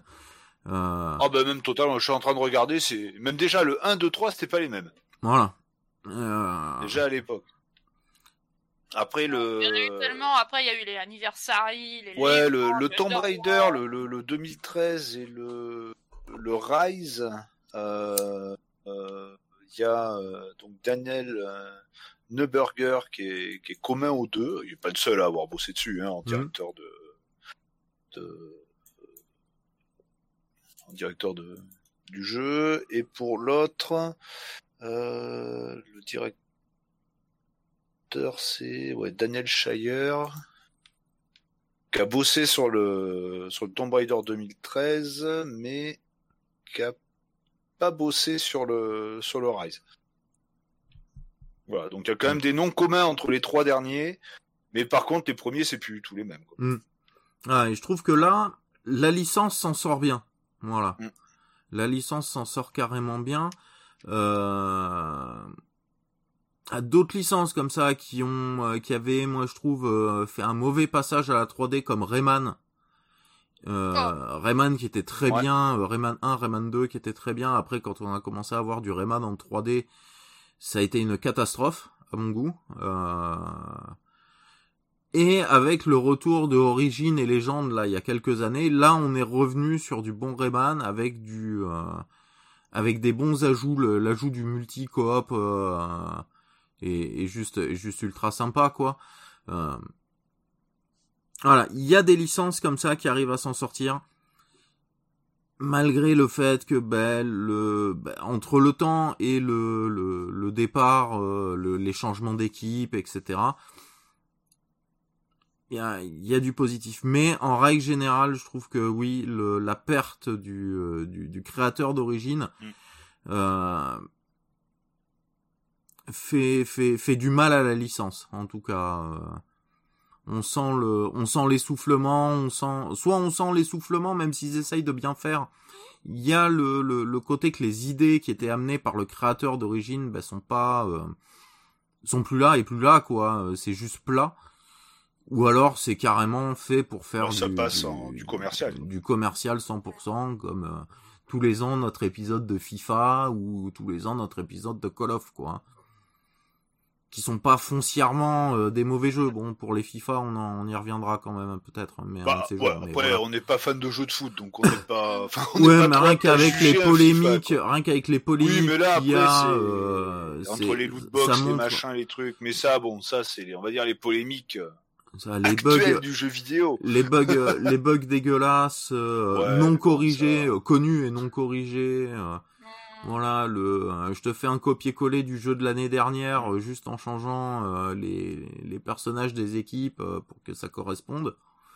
je suis désolé. ça, ça va peut-être changer avec l'avenir, parce qu'avec le, après le, après le magnifique cas d'école qui est Cyberpunk, sans reparler de Cyberpunk, on le voit déjà sur pas mal de jeux qui devaient sortir cette année ils sont tous un peu repoussés. Hein. Alors repoussés un, bah parce que bah déjà euh, déjà Covid. Il y a certaines hein, machines, euh, voilà. un jeu qui doit sortir uniquement sur PS5 ou uniquement sur Xbox Series. Bon, bah les mecs ils, vont, ils vont repousser un petit peu parce que de toute mm. manière, euh, il y a tellement peu de personnes qui ont les consoles qu'ils vont pas vendre d'exemplaires, donc ils préfèrent repousser. Mais mm. ce qui leur permet aussi de peaufiner aussi un peu les, les choses. Quoi. Donc euh, ça, après, on verra, on verra, on verra l'avenir là-dessus. Alors, passons à la deuxième question du jour.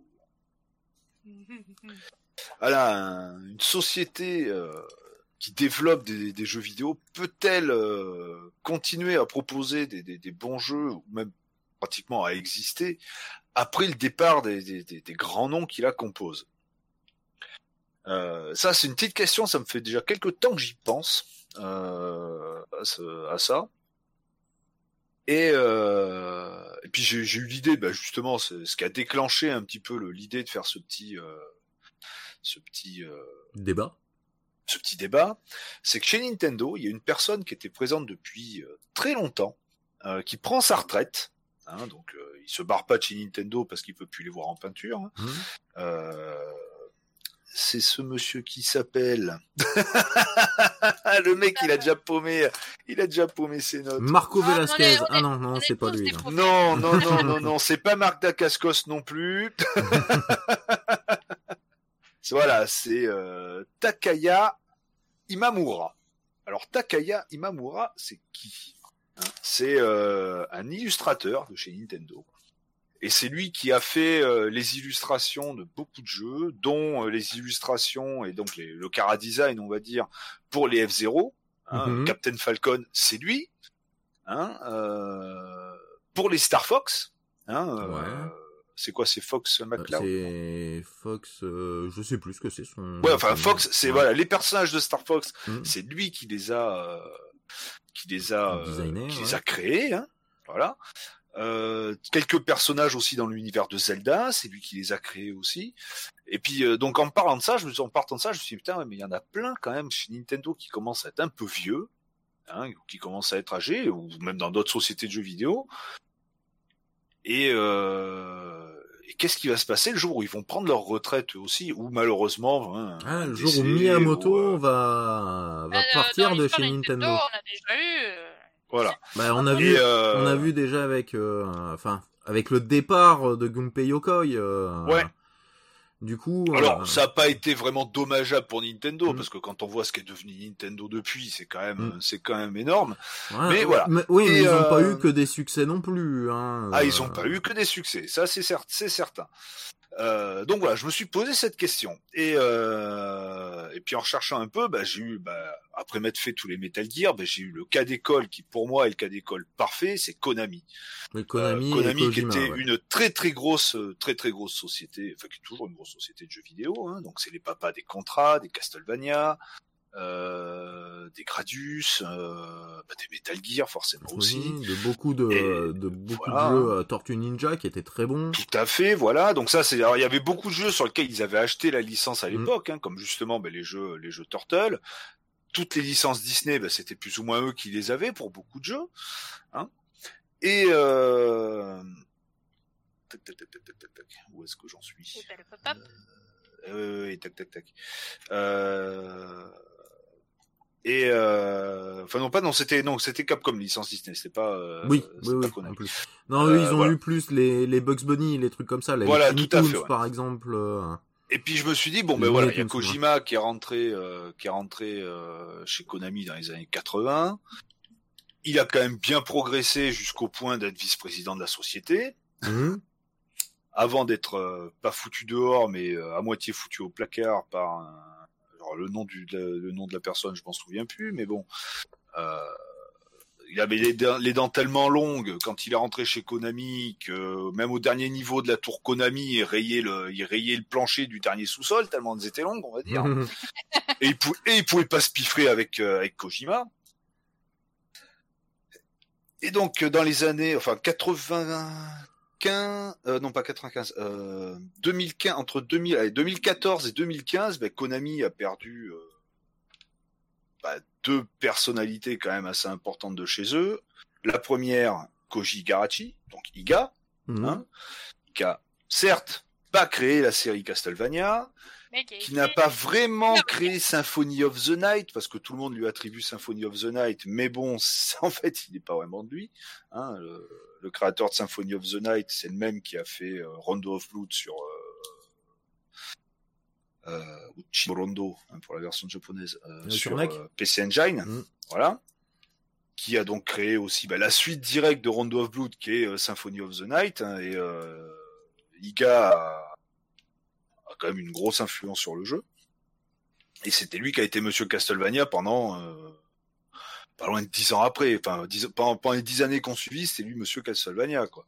Le, le- seul Castlevania sur lequel il a pas travaillé, euh, c'est le Castlevania euh, Circle of the Moon sur euh, Game Boy Advance, qui est le premier opus Game Boy Advance.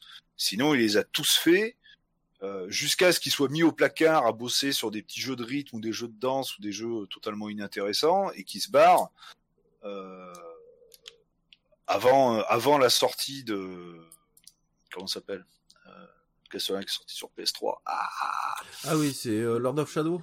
Lord of Shadow voilà euh, À qui j'ai redonné une nouvelle chance dans pas longtemps parce que voilà. Faut quand même que faut, faut quand même que je le fasse. Euh, Lord of Shadow qui a été un petit peu enfin sur lequel Kojima a un petit peu bossé mais voilà. Euh, Iga il était plus là il est parti euh, il a démissionné de chez Konami il a monté sa propre boîte il a fait un carton avec Bloodstain hein, voilà. Mm. Euh, Kojima, donc euh, Hideo Kojima, qui lui a créé tous les Metal Gear, il a créé quelques autres jeux, Zone of the Ender, je crois aussi sur. Ouais, Zoé, oui, c'est lui aussi. Ouais. Voilà. Ah bah, avec le, le délire des robots géants, des, Mm. des gamins dedans.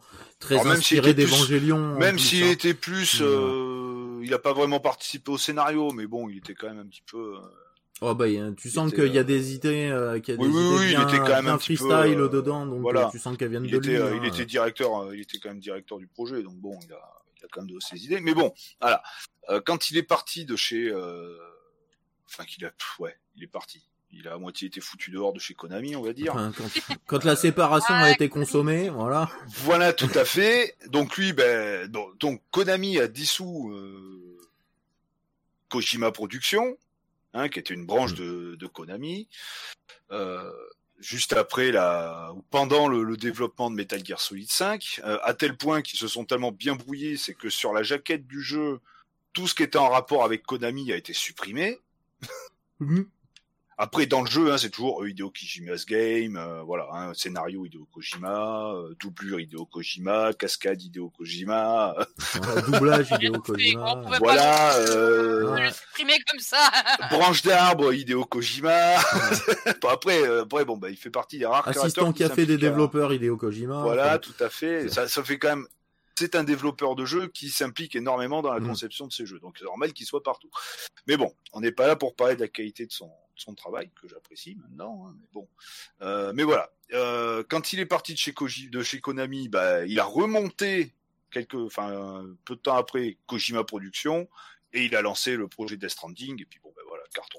Là, Euh, mais depuis, pensé, oh, je me débrouille sans vous, allez vous faire C'est exactement ça. Mais depuis le départ, donc, de Koji Igarashi et de Hideo Kojima de chez Konami, Konami, ils ont fait quoi? Alors moi je te dirais même depuis euh, depuis l'ère des 32 bits, Konami est pas à la fête.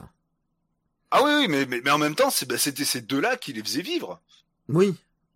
Voilà, Voilà. parce que tu prends la période euh, ben, jusqu'à la période Play 1, ça va bien Mm. justement avec euh, Symphony of the Night, euh, Ouais. d'autres euh, d'autres licences super sympas. Ils avaient édité pas mal de, ils, en, en éditeur aussi, ils avaient fait pas mal de de, de petits RPG, il me semble aussi. euh. Ouais. Donc, euh, si je dis pas de conneries, c'est les euh, ah euh, les Suikoden qui étaient édités par Konami, même à qui- fait. voilà, qui sont des super jeux euh, que j'ai adoré d'ailleurs. Suikoden 1, Suikoden 2 euh, sur Play 1, c'est c'est de la bombe. Et après, à partir de la Play 2, je sais pas, c'est il y a, on a perdu Konami en fait. Euh, on avait toujours Capcom qui nous sortait des Resident Evil, des machins, Street par-ci, euh, voilà. Mais on n'avait plus, euh, on n'avait plus Konami qui nous faisait, euh, qui nous faisait des, euh, des, des, des super, euh, des super adaptations de jeux de, de jeux de Tortue Ninja par exemple. On avait plus Konami qui nous faisait des super shooters Ouais, ils ont, ils ont le perdu shooter, la licence. les shooters commençaient à perdre un peu de, de leur superbe Ouais. aussi là à cette époque-là. Donc bon, je veux bien, mais ils savaient faire, ils avaient le savoir-faire. C'est dommage qu'ils aient pas qu'ils aient pas continué à pousser. Ah, t'en es deux secondes. J'ai mon chat qui est en train de tousser, éternuer là, qui est comme il est sur mes genoux. Tu, tu, tu. Allez, vas-y tous. Tu vas y arriver. Pikachu. Allez, Aïe, aïe. Encore. Ah. C'est bon Eh ben gros, ça t'apprendra à passer la nuit dehors. Ah. Oh, j'ai attrapé la crève, putain. C'est bon Ça y est, c'est fini Je peux reprendre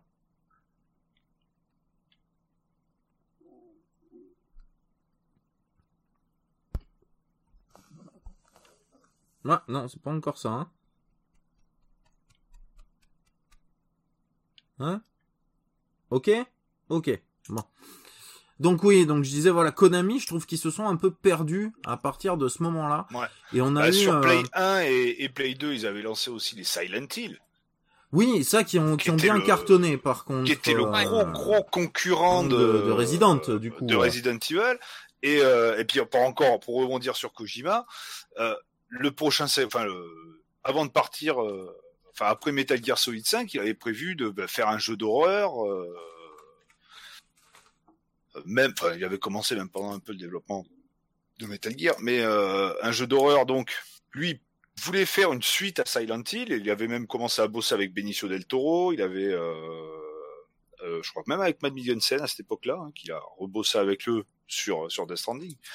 Mais euh, il avait fait une petite démo euh, qui s'appelait PT, donc PT, euh, sur Mhm. Play 4, euh, qui est plus disponible maintenant. Hein. Konami l'a carrément viré du store, elle était gratuite, hein, et euh, ils l'ont viré en fin d'année dernière, et elle était dispo gratuite sur le PSN euh, uniquement sur Play 4. Et comme un con, je l'ai appris trop tard, et euh, ça m'aurait fait plaisir de, la- de la télécharger parce que bon, bah voilà, hein, j'aurais, pu jouer à ce, à ce truc-là. Et euh, il avait même balancé la démo euh, sans le dire à Konami. Enfin, ils étaient déjà en, Oui, ça allait pas bien. Sérieusement, euh, ah non, ça allait pas. L'ambiance était pas folle. Hein. La serviette. Mais voilà quoi. Depuis, euh, on va dire voilà, en, en 2014, donc sort Metal Gear Solid Ground Zeroes, donc après quel du, du Phantom Pain, donc le dernier. Mhm.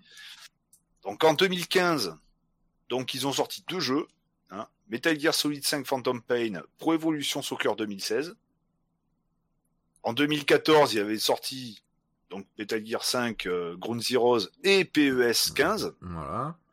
Bah, en 2016, hein. ouais, bah, totalement. Euh...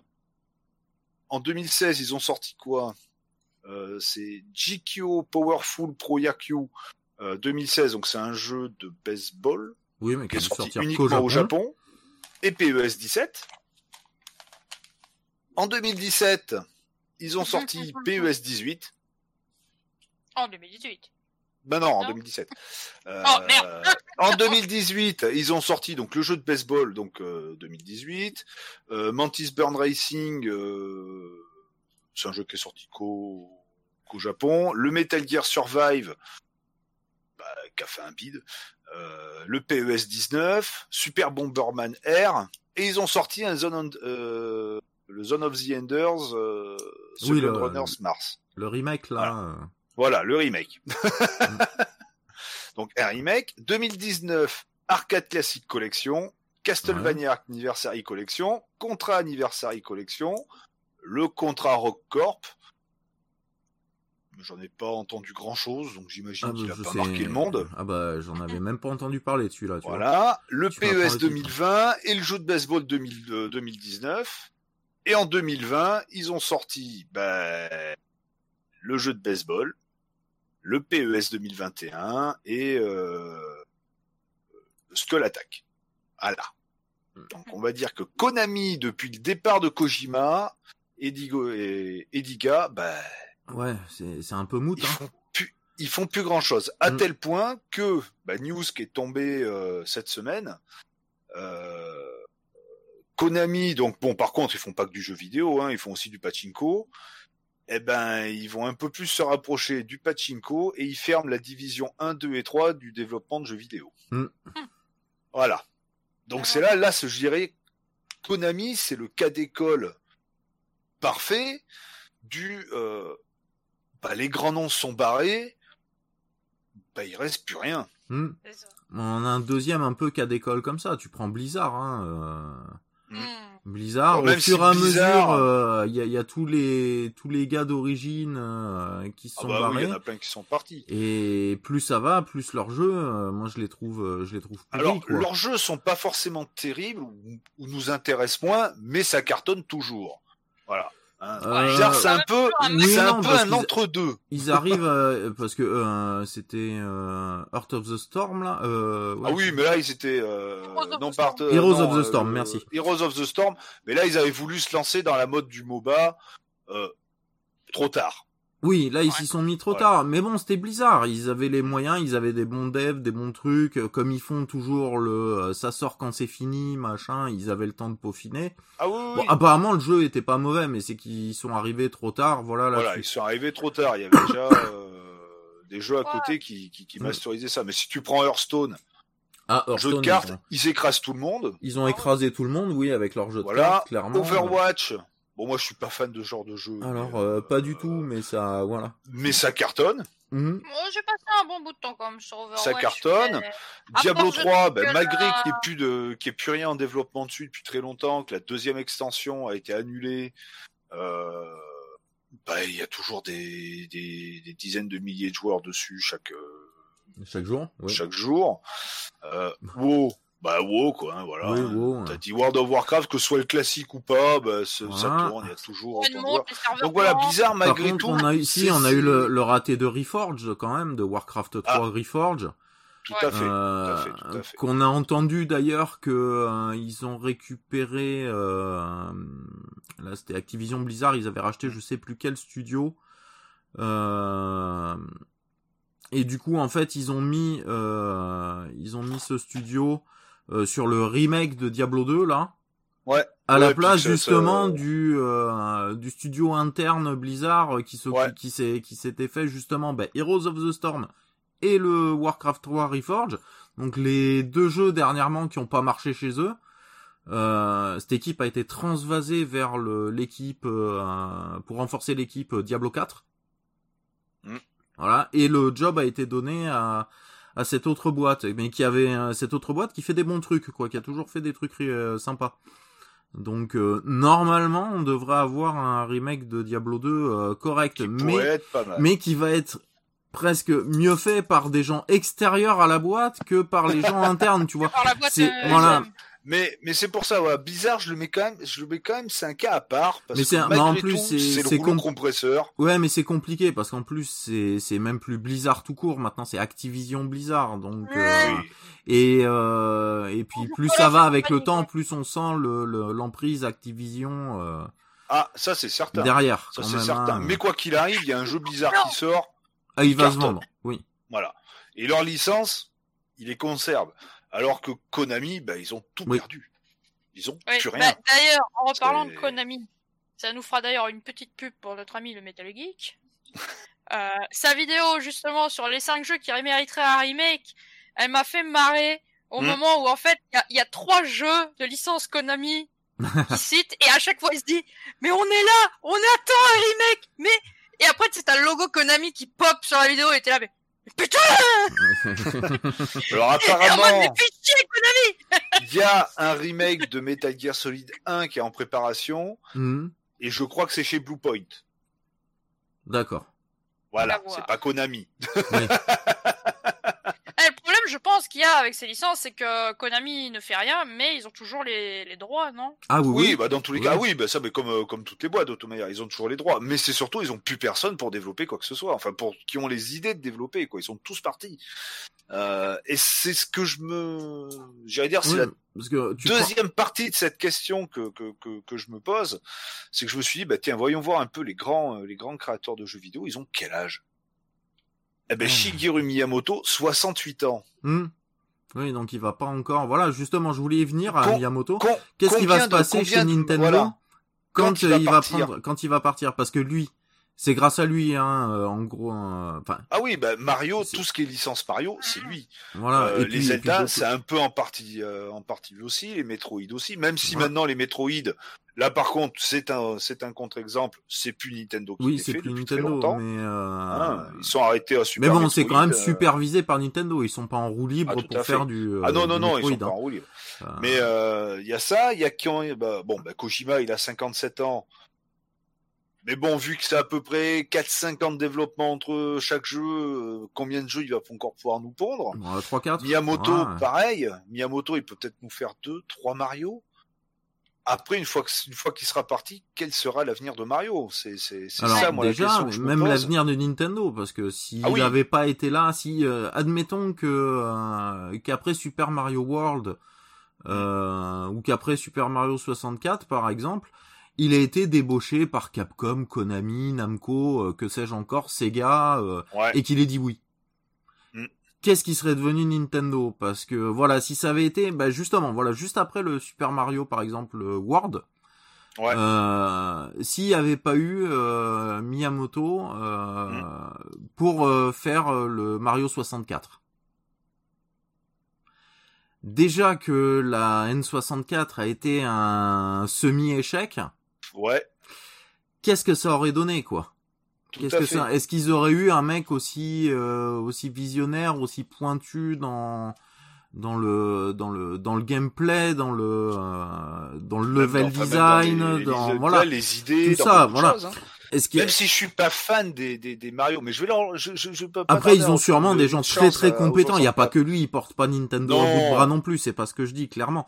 Mais euh, mais ça reste quand même un des grands noms de, de Nintendo. Voilà, mm. c'est c'est pas juste une façade quoi. Hein. Le mec il bosse quoi. Donc euh, ah, tout à fait. Une autre personne voilà, que serait devenue très, la boîte très euh... important chez Nintendo. Hein, le, le, nom, quand on le dit comme ça, le nom, bah ouais il, va peut-être pas parler à grand monde, hein, c'est euh, Eiji Aonuma. Euh, Aonuma, pardon. Euh, bah, c'est ni plus ni moins que le directeur, euh, enfin non, le il a été coordinateur sur Ocarina of Time, Majora's Mask, réalisateur de Wind Walker, superviseur de Minish Cap, producteur de Force Sword Adventure, réalisateur de Twilight Princess, Oui, enfin c'est lui qui a fait tous les Zelda. Voilà. Spirit Track, Skyward Sword, Wind Walker euh, HD, Link Between Worlds, Triforce Heroes et Breath of the Wild. Il a Mm. 57 ans, donc c'est pas vieux. Non. Mais est-ce que dans 10 ans, il sera toujours chez Nintendo? Et dans 10 ans, Ah, ça veut dire quoi? Ça veut dire Voilà. un, deux Zelda. Euh, voilà. Est-ce Oui. que lui aussi, quand il va partir de chez Nintendo, parce que bon, euh, à partir du, du Mario, du, du Zelda 64, il les a tous faits. Voilà, oui, Voilà. grosso. Voilà, euh, hein, depuis, Zelda euh, 1, 2, 3, les Zelda Game Boy, mais sinon, c'est lui qui a fait tous les autres Zelda. Plus ou moins bien, après Zelda, c'est sûr, c'est une légende, c'est une, une, une licence qui divise beaucoup les joueurs, hein. il y en a qui vont très préférer un tel, d'autres un tel, machin, mais bon. Mais voilà, Moi j'aime les bien deux gros, Princess, il y en a pas qui le voilà, les, les, les, les deux gros, j'irais dire, à l'heure actuelle chez Nintendo, ben c'est eux, c'est, c'est Miyamoto et puis lui. Voilà, et avant il y avait Euh, Iwata aussi. euh, Il y avait Iwata. Voilà. Alors, il est pas tout seul non plus, parce Mm. qu'il y en a d'autres qui étaient encore là aussi de l'époque de chez euh, l'époque de, de Gunpei Yokoi qui sont toujours là. oui, mais ceux-là euh, aussi, ils vont pas y rester encore pour les 40 bah, années déjà, ils vont venir, pas y quoi. rester une éternité. Et puis, ils sont plus dans la partie hardware, certains, que dans Mm. la partie software. Euh, là, on parle que de Oui, vraiment que de développement de jeu, on est même que pas développement voilà. de jeu. Voilà, moi, c'est un truc Oui. que je me pose quand tous ces grands noms, parce que bon, bah, ils ont tous commencé dans les années 70-80 pour la plupart. Alors partons pas Bah, des ont, il y a sûrement euh, des mecs très très bons qui Ah, vont être des- des engagés, bons. euh, des, des petits jeunes qui ont la niaque, Ah oui, euh, Mais ils sont, les, mais les ces nouveaux sont Miyamoto et autres. tellement, euh, sont tellement omniprésents dans ces grosses boîtes. Oui, c'est euh, la transition qui va, qui pourra être Voilà. problématique. Effectivement, il faudra que les, bah, que, que les bons boîtes. euh, puissent, euh, puissent avoir les, Mm. les mains libres euh, Ce qui n'est pas, ce qui n'est pas le cas à l'heure actuelle. et le, le, le comment ça s'appelle la, la gestion, euh, la, la, la gestion Nintendo qui était tenue avant par euh, une main de fer dans un gant de fer là par le, le, le patron historique là. euh, Ah, par, euh, euh, je me souviens plus comment il s'appelle. Yamoshi, euh, Voilà. oui. Yamoshi, que voilà. Hiroshi Yamoshi. Il- Maintenant, c'est avant c'était lui qui prenait les décisions. Maintenant, c'est le Mm. conseil d'administration qui prend les décisions. Euh, voilà. Donc là- Oui, enfin bon, après, euh, il y en a quand même certains. Tu prends, bah, tu prends Miyamoto, lui, c'est. euh, il- bon après, mais il quand a la voilà, carte mais blanche. hein. oui, mais il a carte blanche. mais le petit jeune qui va le remplacer. Ah, Enfin, lui, il aura pas carte blanche. Voilà. Ah Euh, Voilà, c'est ça le truc.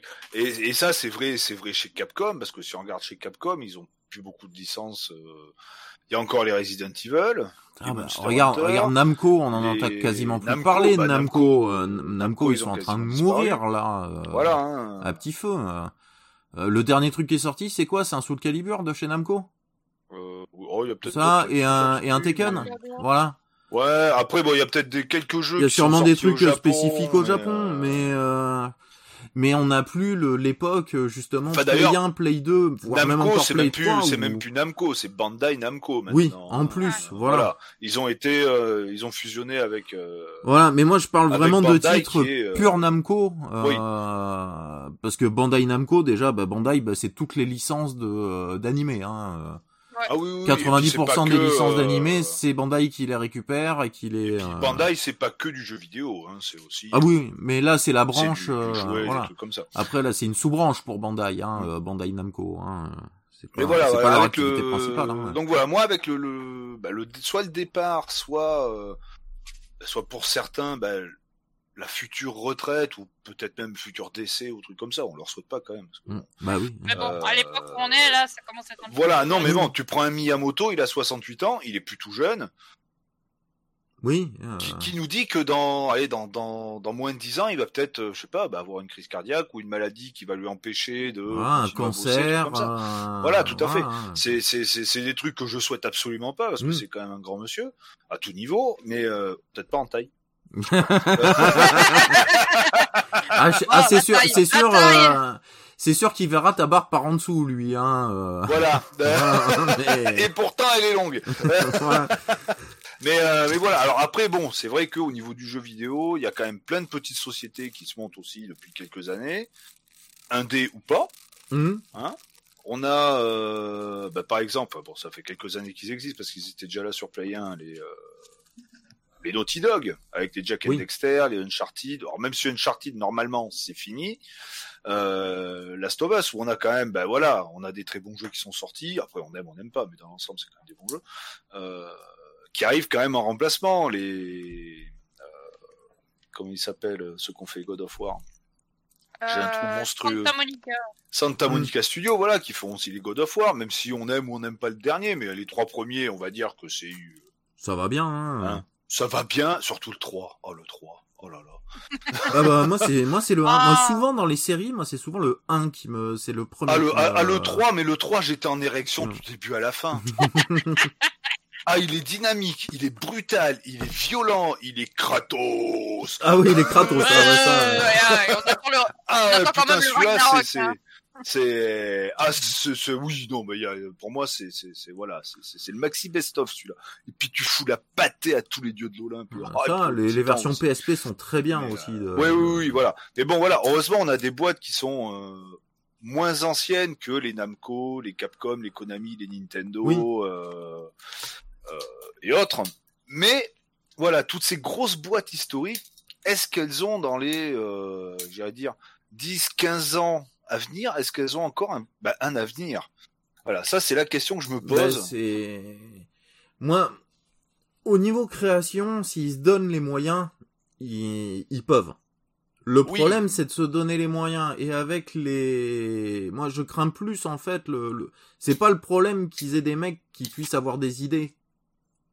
C'est le Ouais, problème qu'on va les brider voilà. euh, ces mecs parce que la prise de risque, euh, Mhm. trop le modèle économique, c'est trop basé sur l'économie, le l'économie de marché, le machin, le... et du Ah, tout coup ça ça brise la création et c'est pour ça qu'on a eu l'avènement là depuis dix ans des des, des studios indés. On faut pas. ou de gros ou de gros euh, gros développeurs qui ont pris leur indépendance par rapport aux grosses boîtes. Oui. Ouais, et qu'ils ont dit, Voilà, allez, on comme, euh, voilà, Mm. comme, euh, bah, comme, comme Iga ou comme, ou comme Kojima qui sont, bah, c'est bon, vous nous faites chier, machin, on Mm. se casse, nos et, mais nous. eux, en plus, eux, ils peuvent se permettre de faire des gros trucs Ah parce oui. que bah ils ont le nom et. Euh, ah oui, ah bah là, voilà. oui, bah, ils sont forcément suivis. hein. C'est pas des jeunes de, c'est pas des jeunes de 25 ans euh, qui. Ah, tout à fait, qui quand sont connus de j'imagine que personne, quand, euh, euh, quand Kojima, il a, il a claqué la porte de Konami ou qu'ils l'ont mis dehors, enfin bon, quand il y a eu séparation des biens, ah, comme ça. euh, quand il est, bon déjà, il avait déjà, euh, je pense qu'il est pas, c'est pas quelqu'un qui a à plaindre au niveau financier, hein, je pense Kojima. Mhm. Et quand il allait voir les banquiers en disant bon ben voilà, euh. Je monte ma propre boîte, hein, bon, qui va Mhm. s'appeler comme l'ancienne, mais je monte ma propre boîte avec mon truc, et puis je lance un développement de jeux vidéo. C'est clair que les mecs, ils lui ont pas dit, oui, alors, euh, vous savez, est-ce que dans combien de temps ça sera? Non, ils ont dit, oui, c'est bon, allez, vas-y, prends les sous, et puis tu me rembourseras Voilà. quand tu auras fini. Quoi. C'est sûr qu'il il a, a moins de mal que des. Il a que- dû que partir qui de, Konami avec une partie de ses équipes. euh, Ah bah il est parti quasiment avec la totalité de ses équipes. Voilà. Et puis le, mecs le peu de gens qu'il a 5, le peu de gens ils, qu'il a ils dû sont partis, ils sont partis le voir après quoi. Mm, le peu de gens qui qui comment s'appelle qui qu'il a dû engager après à côté qui venaient pas de chez Konami les mecs en plus ils devaient rêver de pouvoir bosser avec lui et pour lui Ah bah, tu vois pouvoir donc bosser, euh, voilà pouvoir bosser avec un géant pareil et puis euh, donc euh, donc il s'est pas entouré de euh, oui et puis ils se sont dit bon ouais, c'est pas un truc qui va se casser la gueule dans six mois quoi. mm, voilà. oui. Mais après voilà ouais, c'est c'est sûr qu'avec le, le- la- l'arrivée de l'indé on a euh, on a eu des très bons titres hein, qui sont arrivés à l'indé. Bon après il y a certaines bouses qui sont ah oui non mais après il y a ouais, Euh, c'est comme tout voilà, hein, hein. même avec les gros développeurs hein, il y avait des boosts Oui, pareils ah bah hein, oui, oui, euh, oui. voilà c'est euh, il y a pas que du bon hein. c'est comme pour le Ah, cinéma pour la musique etc Ah bah, il y il y a de la variété mais euh, Mm. il y a de tout quoi euh, D'ailleurs, on en parlera bientôt. de? De variété. Ah, de variété, oui. Et puis, je- je- puis j'aurai de l'anecdote dessus en plus. Euh... Mais bon, voilà, pour moi, voilà le. le, le, Moi, je veux pas ouais, partir fata- fataliste, défaitiste, mais c'est vrai que euh, Mais pour dans le gros- monde d'aujourd'hui, en plus avec l'évolution, on serait encore dans le dans un- le dans les années 90. dans les années 80, 80 Avec fin 80, 90. début 90 encore. Ah, même, ah, même, même début 2000, parce que Mm. début 2000, t'avais un peu, un peu de tout qui sortait de. Voilà, c'était ça, ouais, et c'était moins, euh, enfin, ça commençait à faire la grosse bulle là, vraiment.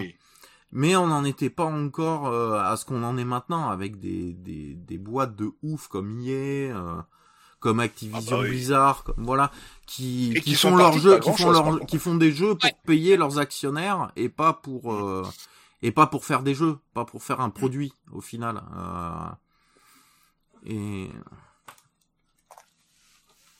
donc ouais, ce, ce, le, la, la créativité qui se barre, c'est jamais bon. Non, À non, mon non. goût, c'est jamais bon. Puis surtout dans, dans pas mal de grosses boîtes où en général, ben voilà, la créativité de la plupart des titres qui sortent repose sur les, les épaules de 2, 3, 4 personnes maximum Hmm.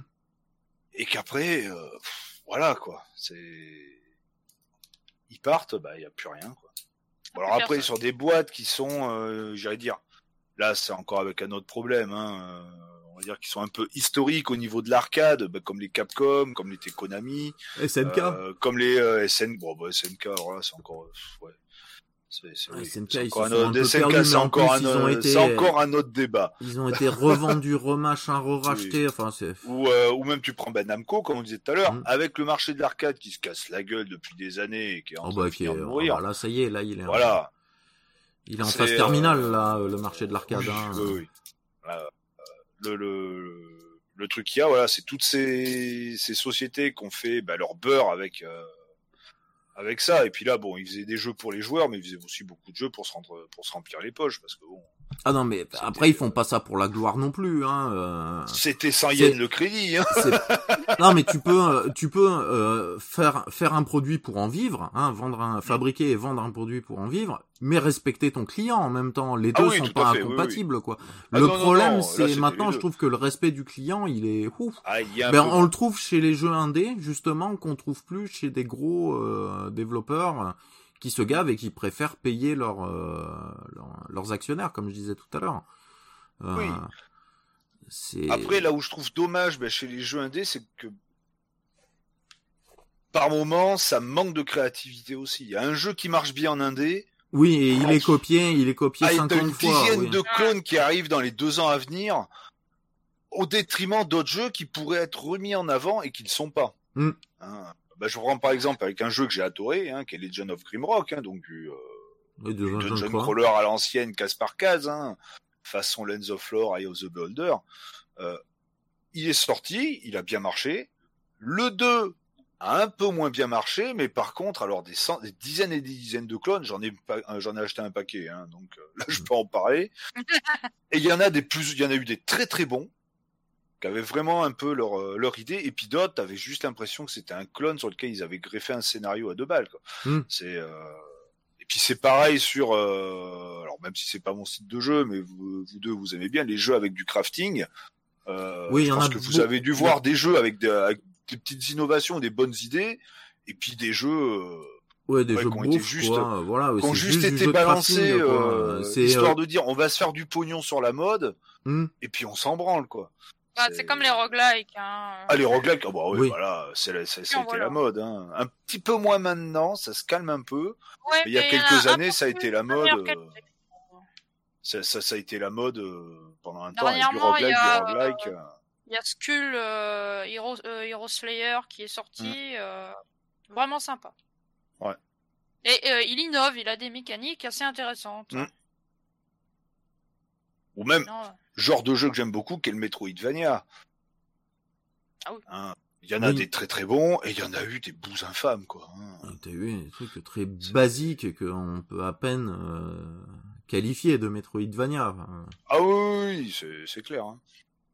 Mais euh, mais bon voilà, ouais, vous, apparemment sur ce petit débat, je vois que vous êtes à peu près de mon, de la, mon de avis la- sur, euh, Voilà, sur il y a, certains trucs. il y a malheureusement quelques exceptions. Enfin, non, heureusement non, quelques, heureusement, heureusement, quelques voilà. exceptions. Il y a heureusement quelques exceptions, mais malheureusement, oui, là, dans la plupart des cas, quand même, quand le, le- les têtes pensantes euh, finissent par se barrer, ben le.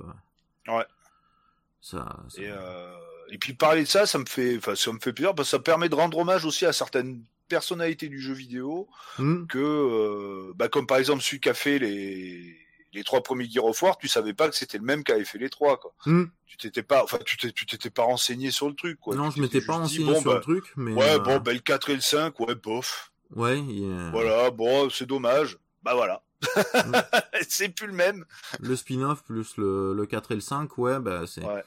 Il y a le, il y a le gameplay. Le gameplay est là, ça. Ils ont gardé le, ils ont gardé les mécaniques, ils ont gardé le, la forme. Ouais, mais plus le fond. Mais il y a plus le fond, oui. Le, Voilà. le, le scénario, il est dégueulasse. hein, le... Alors je dis pas que c'était des grands scénars non plus, euh, Gear of War 1, 2, 3. euh, Mais il y avait, il y avait une continuité, il y avait un, enfin il y avait un, ça allait bien. Voilà, c'était pas, c'était pas too much. C'était, euh, c'était bien senti, ça allait bien. Il y avait, euh, il y avait des bons changements de rythme à certains moments. euh, les personnages étaient attachants. Euh, ah, Ah, mais il y avait, il y avait si, j'avais été plus émotif, j'aurais tiré l'alarme, une larme dans le 3 quand ils, quand ils ont tué le personnage que je joue depuis le 1. Au final, euh, Petite larmichette. voilà. Euh, Mais, euh, Dedans, en plus, je le sentais pas du tout arriver. Je l'ai pas, je l'ai pas vu arriver. Ils m'ont bien surpris. C'était bien placé. C'était pas le twist de merde placé en plein milieu, euh, random tout ça. Non, c'est bien amené. Mais, euh... mais tu le sens pas arriver. Voilà. Mm. Et ce genre de choses. euh. C'est, mais c'est très rare, voilà, comme je te dis, le, le, le, le coup de Tomb Raider, moi qui étais pas un grand fan, j'aimais, j'ai bien aimé le 1 de Tomb Raider, c'était nouveau, c'était machin, euh, c'était, c'était délire. Et là, ce renouvellement de la série euh, complet euh, qu'on avait oublié depuis quelques années, euh. Franchement, C'était un peu, on va dire, essoufflé. ah, et c'était complètement essoufflé, Oh, bah. voire elle était à la limite de la de la mort cérébrale, quoi, au final, parce que à part, Ah, et puis là, après, euh, avec la- le- bah, l'arrivée des nouvelles mécaniques, enfin des nouvelles mécaniques de jeu, qui existent depuis un moment maintenant, mais qui sont, qui se répandent un petit peu plus, comme il y a dans les Horizons, comme il y a dans Oui. les Uncharted, comme il y a dans pas mal de jeux, de jeux comme ça. D'ailleurs, pas mal de mécaniques de jeu qui viennent de Prince of Persia, le premier de l'époque. Ah, les, les sables du temps, là? Non, non, Ouais. Ah, le premier premier? le premier, premier. Mm. Euh, mais bon, ça c'est autre chose. Mais euh, pour dire que c'est pas nouveau. Mais euh, mais voilà, c'est des trucs qu'ils ont appliqués. Je, enfin, j'ai pas encore joué au Tomb Raider. Hein, ça c'est dans les dans, dans, dans la pile des Ouais. jeux à faire bientôt. Mm. Euh, j'ai l'impression que c'est des petites mécaniques qu'ils ont rajoutées à ce à ce jeu-là, plus du euh, du monde un petit peu, enfin pas ouvert, mais semi-ouvert, truc Ouais, comme ça. des avec, grandes euh, zones, voilà. Ouais. voilà, Des avec, euh, avec un peu quand même. un- voilà, avec un petit peu de liberté. Euh, je pense que ça, oui, ça a dû faire un. Bah, c'est bien, un ça bon te, ça te laisse justement à la, la- la à la- manière de gérer, euh, de gérer un petit peu comme tu veux. Il y a des passages qui sont obligatoirement à faire de telle manière. Mais Oui. euh, t'as des passages du coup où tu peux te dire tiens bah je vais la jouer bourrin, tiens je vais la faire euh, plus infiltration pour euh, essayer de tuer personne ou euh, justement les tuer en infiltration et que personne me voit. Euh, Faudra que tu te fasses Uncharted 4. il y a- Ah, tu vas kiffer ta race. J'ai jamais fait un seul voilà il y a Et pareil, et bah voilà, d'une partie euh, sur l'autre, voilà, des fois tu vas te faire toute la partie en infiltre, toute la partie en version bourrin. euh, Mm. Il y a une, il y a une rejouabilité à ce niveau-là euh, qui est assez sympa. et, euh, Et euh, à part certains endroits un peu scriptés, justement, où euh, où on est obligé de faire d'une manière ou d'une autre, euh, on a quand même une certaine liberté d'action euh, et de choix, euh, de choix de gérer la situation. Voilà, comment gérer la situation. Mm. Que je trouve que je trouve super appréciable, alors que euh, bah, dans les premiers, bah, il y a qu'une seule manière de gérer la situation. Ah bah Voilà, tu dire. Voilà. Ouais. tu tires dans le tas. Mm, mm. Ah, mais faire le fufu, c'est trop bien. Ouais, et moi qui suis pas justement un grand fan de faire le fufu, je me régale à faire le fufu dans euh, Mm. dans, dans, dans Dans le Tomb Tomb Raider. Bah, moi, pareil, en général, les jeux de fufu, bon, à part depuis que je me suis mis au Metal Gear, mais ça c'est autre chose. Euh, donc le jeu euh, incite à ça. Oui, Euh, mais sinon, voilà, c'est avec, euh, bah, avec les, là où je me suis régalé à faire le fufu, c'est bah, les deux premiers, là, enfin les deux premiers, bah, les deux Last of Us, pardon, Mm. et le Uncharted 4. Voilà, qui, euh, bah, tout manière, c'est Naughty Dog aussi, hein, où ils ont pris euh, pas mal d'idées du, qui- qu'ils ont implanté en, en tant qu'infiltration dans, dans Last of Us 1, et puis ils les ont rajoutés dans, dans, dans Uncharted 4. Mm. C'est ça que Uncharted 4, ça, ça reste, euh, ça reste mon préféré. Et en regardant, ben justement, qui c'est qui avait participé au Uncharted, donc je parle des quatre, hein, les quatre euh, principaux, hein, donc 1, 2, Oui. 4. Le spin-off qui se passe après, ça, il a été fait par d'autres personnes, enfin, par Naughty Dog, mais par une autre. PS d'autres personnes. euh, Et les versions PSP, ça a été fait par, ça n'a pas été fait par Naughty Dog. Donc, Mm. euh, mais qui paraît qu'ils sont très bien. Alors j'ai vu Euh, tourner juste vite fait la version sur euh, PS Vita là du, Mm. euh, du Uncharted, c'est magnifique. Ouais. Et le, sur les quatre Uncharted, celui que j'ai le moins bien aimé, euh, c'est le 3. Euh, bon, il est sympa, hein, mais le scénario est, Mais apparemment le scénario il est il est assez assez bas, enfin euh, voilà. et euh, c'est et puis, beaucoup le trop jeu de orienté d'action. action. Voilà. Le jeu est très orienté action. Bah, c'est le seul des quatre Uncharted sur lequel n'a pas bossé Neil Druckmann. Mm. voilà. qui a Mais ensuite qui, qui a écrit bah, aussi Last of Us 1 et Last of Us 2. Voilà, bizarrement, ben voilà, je me, je, je m'étais pas, je me, je m'étais pas rencardé euh, quand je les ai fait euh, l'an dernier, et puis bah là, ben voilà, ben maintenant je sais pourquoi j'ai un peu moins aimé, euh, aimé, euh, aimé le Uncharted 3, enfin tout du moins le scénario, ben tout simplement, ben parce que c'est, il bossait sur autre chose, quoi. À mon avis, il était déjà en train de bosser sur Last of Us 1 parce qu'il est sorti un petit peu après. donc, euh. Et il avait un petit peu délégué à euh, l'autre personne qui s'était, euh, qui avait bossé aussi sur le 1 et le 2. Hmm. Mais bon. Donc voilà, bah, enfin, je suis content, oui et non. Enfin, si, je suis quand même content que vous soyez à peu près de mon avis sur pas mal de choses. Oui et non, oui et non. et, euh, et puis, bah, les auditeurs, bah, dites, euh, dites, dites ce que vous en pensez aussi, quoi. Voilà, Est-ce que, ouais, euh, euh, Est-ce que pour vous, et si vous avez, euh, mettez-le en commentaire, c'est Ouais. important. Sur Facebook, hein, peut-être pas Sur- sur, le site de, sur sur le site de Garo Pixel, oui. Sur ce que vous voulez, sur le sur site de Garo hein. Pixel, sur Facebook, Voilà. sur Twitter. Mais euh, voilà, si pour vous aussi, ben voilà, un, une série de jeux ben, sans ses créateurs, ben, est-ce qu'elle a un avenir, euh, ou tout du moins, non, est-ce qu'elle peut encore faire de la qualité, ou alors peut-être même se sublimer sans ses créateurs d'origine qui avaient tendance peut-être à faire toujours la même chose. Et aussi, ben, est-ce que sans, euh, sans euh, leur grand nom, ben, des sociétés de jeux vidéo euh, peuvent perdurer. euh, peuvent perdurer ou tout du moins euh, si elles perdurent euh, proposer du contenu toujours aussi intéressant qu'avant ou toujours aussi varié hein, parce que bon euh, bien souvent bah, elles finissent avec trois quatre licences et puis euh, alors qu'avant elles en avaient une quinzaine et euh, donc voilà faites euh, mettez-nous des petits coms là-dessus ça permettrait de ça permettrait de voir un petit peu euh, un petit peu ce que ce que vous pouvez en, en penser. Puis après, je pense que là, on va pouvoir passer à quelque chose de lourd. Ah oui, ça Ah. c'est c'est du très très lourd. Ah, je m'en Ah, charge aussi lourd. de celui-là. Ah, tu t'en charges de Ouais. celui-là. Ouais. Alors la petite anecdote que tu nous as dit tout à l'heure, tu pourras tu, tu pourras la sortir, mais euh, mais ouais, mais ah, je m'en charge. Ouais.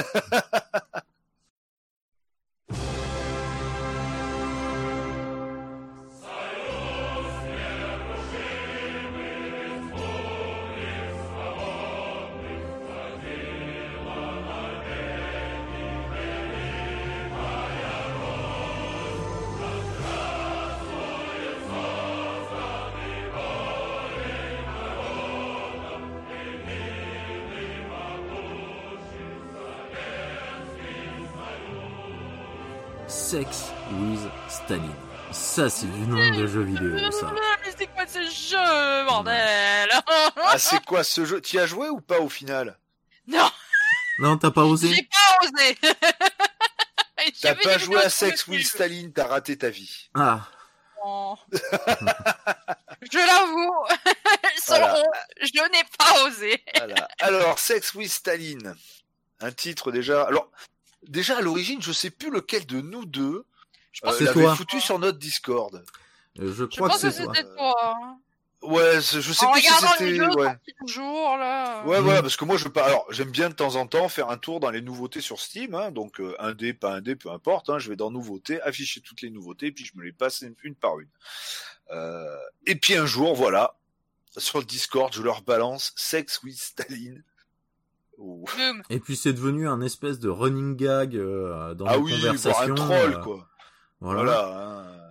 Et puis, euh, et puis pendant les précédentes soldes sur Steam, je sais plus si c'était les soldes de Noël ou les soldes de, de je sais pas quoi. Enfin bon, ils Je sais plus si c'est 15 celle de maintenant. début janvier là, ouais, ou les- Ouais, peut-être celle de début janvier. Euh, bah, il était à soit 50% ou truc comme ça. Alors, c'est déjà un jeu qui coûte déjà pas cher. Mm. Hein. Euh, De base, il est à, euh, il est à 3,29€.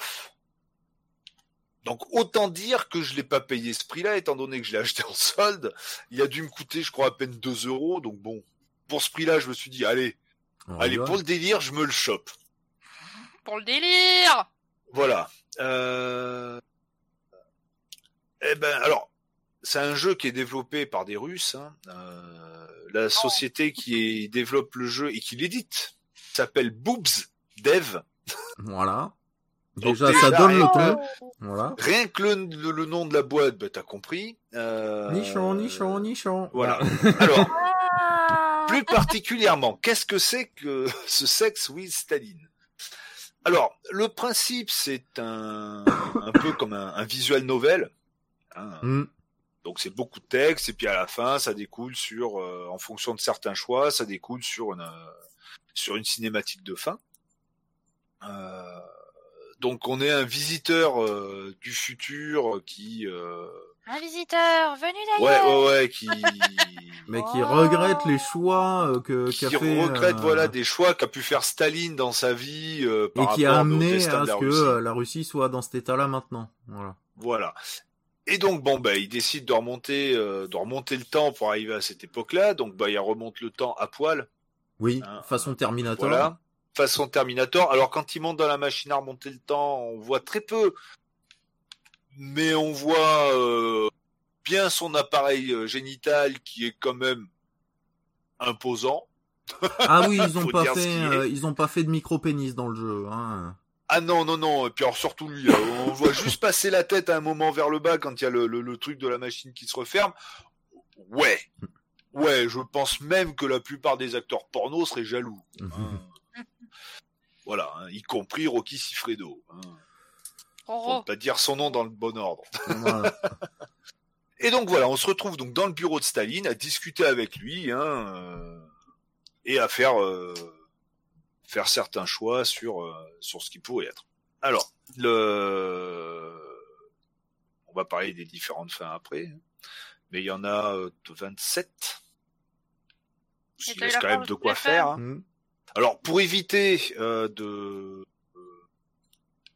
de se retaper entièrement le jeu de A à Z euh, pour euh, pour avoir des fins différentes, ils ont mis un système de checkpoint euh, où quand on va dans l'option donc load games hein, pour recharger une partie, on a directement l'arborescence complète de tous les choix possibles Donc on sait Et- toutes les fins qu'il y a aussi, c'est pas. voilà, les fins différentes qui peuvent y avoir, et ben, surtout là où on est déjà passé.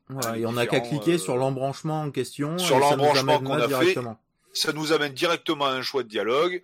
En fonction de ce choix de dialogue, et ben, on va sur euh, tel autre embranchement, et ainsi de suite. Donc voilà, on va dire que pour se finir le jeu à 100%, moi j'ai mis un petit peu moins de 4 heures.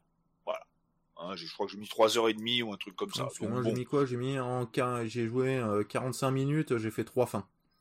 Voilà. En, li- en lisant bien le premier coup, j'ai bien tout lu et après j'ai fait un peu de clic-clic euh, un peu plus rapide. Alors ces différentes, ces différentes fins au, f- au, au fil des dialogues qu'on a avec Joseph, euh, qui d'ailleurs a un petit côté aussi éducatif, et je ne parle pas sexuel, hein, je parle vraiment éducatif, parce que dans le jeu il y a quelque chose dans lequel on peut, on a accès dans le menu, qui est le Stalinopédia. Hmm. Hein, à savoir qu'au fur et à mesure des discours, des, des dialogues qu'on a avec Staline, ben il y a des anecdotes sur des vrais points historiques qui se sont passés, hein, euh, comme des famines, des, des, des exécutions, certaines personnalités comme Khrouchtchev ou trucs comme ça. Enfin bon. Et ensuite, on y a accès, on peut lire un peu ce, la fiche, euh, un peu comme une petite fiche Wikipédia, mais euh, mais bon, c'est tout en anglais, donc bon, faut quand même un petit peu, euh, Ouais. petit peu. Moi, Mais je suis une buse. Mais ça va. Après c'est pas, de l'anglais ultra euh, soutenu non plus. c'est hein. pas du Shakespeare, hein. Voilà. Ah le jeu Euh, est, dans... donc est on- qu'en deux langues du coup, ouais, anglais et russe. Ouais, anglais ou russe. Anglais russe. Et en audio, anglais ou russe. Roscoff Ouais, mais le doublage en, Le en doublage anglais, en en anglais tout est cas pas est pas mauvais. mal. J'ai pas osé le mettre, euh, le mettre Je l'ai en pas russe. mis non plus en russe. Euh, alors il y a la possibilité de d'activer ou désactiver la censure dans le menu des options. Oui. Hmm. Bah, L'intérêt c'est de le désactiver. Oui. Hein, déjà rien que quand tu tombes sur le, le menu de démarrage du jeu, ah c'est c'est ça fait rêver. Euh, avec, je crois que c'est plus ou moins Staline qui fait de la, Un peu de la trompette avec un autre mec qui tape sur le ventre d'un autre type. Les deux mecs sont à poil ou à moitié en SM avec la, la, la teub à l'air. Mm. ça, déjà, ça met dans l'ambiance du jeu. Et donc, au fur et à mesure qu'on avance dans les dialogues, eh ben, on a accès à plusieurs fins. Donc, il y a des fins euh, où, euh, où c'est Staline qui devient le premier homme dans l'espace. Par exemple, à la place Voilà, de, ou- de à la place de, voilà, de Gagarine. Gagarin. Ou le premier homme à marcher sur la Lune. Hmm. Voilà. Euh, alors, bien entendu, à la fin de chaque petite vidéo, il y a un petit texte ensuite qui défile, euh, bah, qui nous dit qu'en fait, bah, Staline malheureusement ne change pas, euh, qu'il continue à faire de la répression, à faire du machin, et que la Russie n'aura pas évolué malgré malgré toutes ces choses. D'ailleurs, avant de voir le, le truc de fin, on a toujours le petit écran. euh, Ah oui, Tant avec de un certain répression nombre de plus tard. répressions, voilà. Hein, ça peut être 100, ça peut être 1000, ça peut être 10 000, ça peut être 100 000, ça J'ai eu être 100 000. euh, j'ai, euh, Ah, moi, j'ai eu plus de 2 milliards. euh, bah, tout simplement parce que quand, non, plus de 2 millions, pardon. Ça, c'est la vidéo où t'as Staline qui est un- dans un satellite et qui fait exploser la Terre. 2 millions je et eu quelques de, repré- de, fin. Alors, il y en a d'autres euh, où, par exemple, ça se termine euh, euh, en, en, en truc un peu SM avec un clone d'Hitler. Par exemple, voilà. Genre un clone d'Hitler qui fait une pipe à Staline ou, euh, ou qui se fait uriner dessus. Le visage d'Hitler est quand même masqué, hein, il est flouté. Il est, même avec la censure, il est flouté. Même avec la censure. Pas la tub, hein, Ouais, ouais. le visage. Ah, mais je sais, j'ai vu. Voilà. C'est, je Non, mais, je, mais je dis pour les auditeurs. Voilà. Euh, Il y a aussi des fins où, par exemple, euh, bah, le, le- le voyageur du futur lui dit qu'il y a un truc qui était en vogue dans, euh, dans les années euh, 80, 90, 2000, etc. C'est les mangas. Et puis bon, ben, on a un Staline euh, à la Oui, fin ça, j'ai qui, vu, là, en qui danse en, euh, en, en Sailor, euh, En Sailor Sailor Moon. Saturn Ouais. euh, avec la teub à l'air. Ah bah oui. Ah oui, Voilà, forcément. Donc voilà, c'est, euh, j'irais dire que c'est un jeu qui est plus là, on va dire, pour ridiculiser l'image de Staline euh, qu'autre chose. Donc c'est Oui. C'est, c'est pas. un genre de c'est un genre de troll gigantesque ce jeu. Mm. Mais c'est quand même rigolo de voir un peu les. les C'est rigolo, c'est bien fait. La situations. 3D de Staline est bien faite. Oui, Euh, mais le, le, le- graphiquement, on pourrait se dire, oh, pff, ce, ce jeu, bah, pff, ouais, c'est- Mais- graphiquement, ça doit être nul. Eh ben, le moteur graphique est pas si dégueulasse que Non, ça. le moteur graphique est pas si dégueu. Après, j'aurais aimé quand même. euh, perso, j'étais un petit peu déçu. Je euh, je savais pas que c'était un novel à la base. Je Ouais. pensais que c'était un truc où t'avais un peu un peu de liberté en fait, où tu pouvais Mm. te déplacer, machin. Un truc un peu plus à la Stanley Parable, tu vois. Ouais, Je l'imaginais un petit peu plus à la Stanley Parable. Alors que là, c'est là c'est énormément de texte. Il y a beaucoup à lire, mais c'est très c'est très rigolo. Ce qu'il y a à lire est toujours très très sympa. Ouais, Les dialogues avec Staline sont très cool au final. Mais Moi, je euh, tout ça parce que je, bah, déjà, j'aurais rien capté avec. euh, Et il y a beaucoup moins de, euh, de, de, de, de trucs sexuels au final que ce que le titre Oui, veut que bien le... peut, Oui, euh, que le titre veut dire. Voilà, T'as, complètement. t'as, t'as un truc où sinon, ouais, t'as la drogue, euh, enfin, il fait, euh, ah ouais, t'as le Staline robot. Euh, ouais, à un moment, il parle cybernétique, et puis, euh, un Staline qui se fait greffer, enfin, que, enfin, la moitié, enfin, une tête, euh, une tête robot avec le- la conscience euh, foutue dedans, et puis ça devient une espèce de, de, de répressator 2000. Voilà, et puis comme en plus il est immortel parce qu'il est robot, enfin bon voilà quoi. C'est euh, c'est tout un tas de délires mais complètement euh... il y en a avec de la drogue, il y en a avec tout, c'est euh, des délires d'anticipation complets sur ce que pourrait euh, ce qu'aurait pu faire Staline avec euh, avec certains moyens ou certaines choses. Et euh, Voilà. mais voilà, c'est plus, euh, c'est plus ça le, le, le, le gros gros délire du jeu. Oui. Et puis toi, t'avais une petite anecdote sur les développeurs. Voilà, petite anecdote sur les développeurs. Donc le jeu a été reçu un peu moyennement euh, quand même euh, dans le dans le monde du jeu Alors vidéo. sur quand il Steam, il a quand même une appréciation plutôt positive. Mm. Sur, Voilà. alors évaluation récente, il y en a 43, c'est plutôt positif. Toutes les évaluations, il y en a quand même 662 et c'est très positif. Ah, c'est c'est très drôle. Après, voilà. Ouais, C'est mais gros faut, faut savoir ce qu'on achète par contre. euh, Ouais. Ah oui. Voilà. C'est mais c'est aussi pour ça du coup qu'on vous fait le test. Ça m'étonnerait que vous soyez tombé dessus, mais mais si jamais un jour par erreur vous tombez dessus, vous savez au moins ce que c'est quoi. Et donc ouais, petite anecdote rigolote sur les développeurs, c'est-à-dire que quand le jeu est sorti, donc ben en Russie, euh, ça a pas fait l'unanimité, surtout du côté euh, de euh, du Parti communiste euh, qui trouve bah, que du coup on ridiculise trop l'image de Staline, etc. Donc ils ont appelé à l'interdiction du jeu et à l'arrestation des développeurs. Voilà. Il y a Et ils ont demandé en plus à ce que euh, l'équipe de dev, euh, euh, soit fasse l'objet d'une enquête. parce que une des personnes là de ce parti politique qui s'appelle Olga Alimova, elle déclare que les développeurs sont cliniquement fous. Voilà. et qui devraient consulter un médecin. Voilà. Alors, sur ce point, je... alors, qui devrait consulter un médecin? Non. Hmm. Qui sont fous? Oui. oui, mais c'est la bonne folie, c'est le délire. Voilà. Ah, mais c'est clair. Parce que bon. Ça, c'est le délire de mec bourré autour d'une table qui a pris ah, réalité, quoi. Hein. Parce que Sex, ça sent la vodka. Hein. C'est leur deuxième jeu. Hmm. Avant, ils ont sorti un autre. Alors juste pour dire, oui, il est sorti, euh, celui-là, là, Sex with Staline, il est sorti le 26 octobre 2020. Je crois voilà. pas qu'on avait Le 22 mai 2020, ils ont sorti Boobs Saga. Ah, c'est celui que tu nous as montré l'autre fois, là. Ouais, ouais, ouais, ouais. Alors, Boobs Saga, c'est encore au-delà de tout. Je ne pensais jamais voir des choses pareilles dans un jeu vidéo. Euh, faut que je le tryhard d'ailleurs. Euh... eh, bientôt on va faire une nouvelle section aussi, en plus de la section débat. Hein. ah, la section nanar, ouais. Euh... mais, mais, alors, Sex with c'est du nanar. Mais alors, Boobs the Saga, mais c'est du nanar puissance 10. Donc, il y a quelques années, sur Play 3, hein, est sorti un petit jeu peu connu qui s'appelle Dark Soul.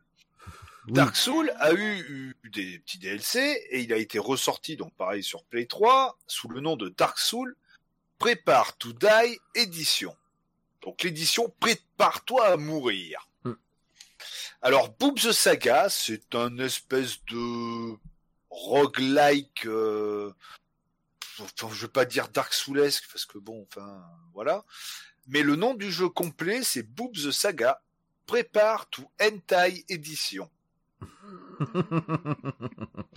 hein?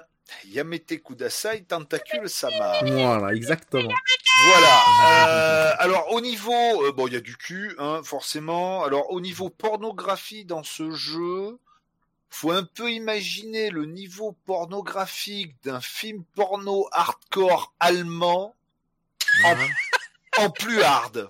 Ça, et avec en plus, t'as l'impression qu'il y a des designs de trucs qui ont été pensés par des enfants de 12 ans. Ouais. Comme le casque beat, par exemple, là. Euh... Ouais, mais des enfants de 12 ans qui ont un certain penchant pour le sexe, quand même. Mm. Euh...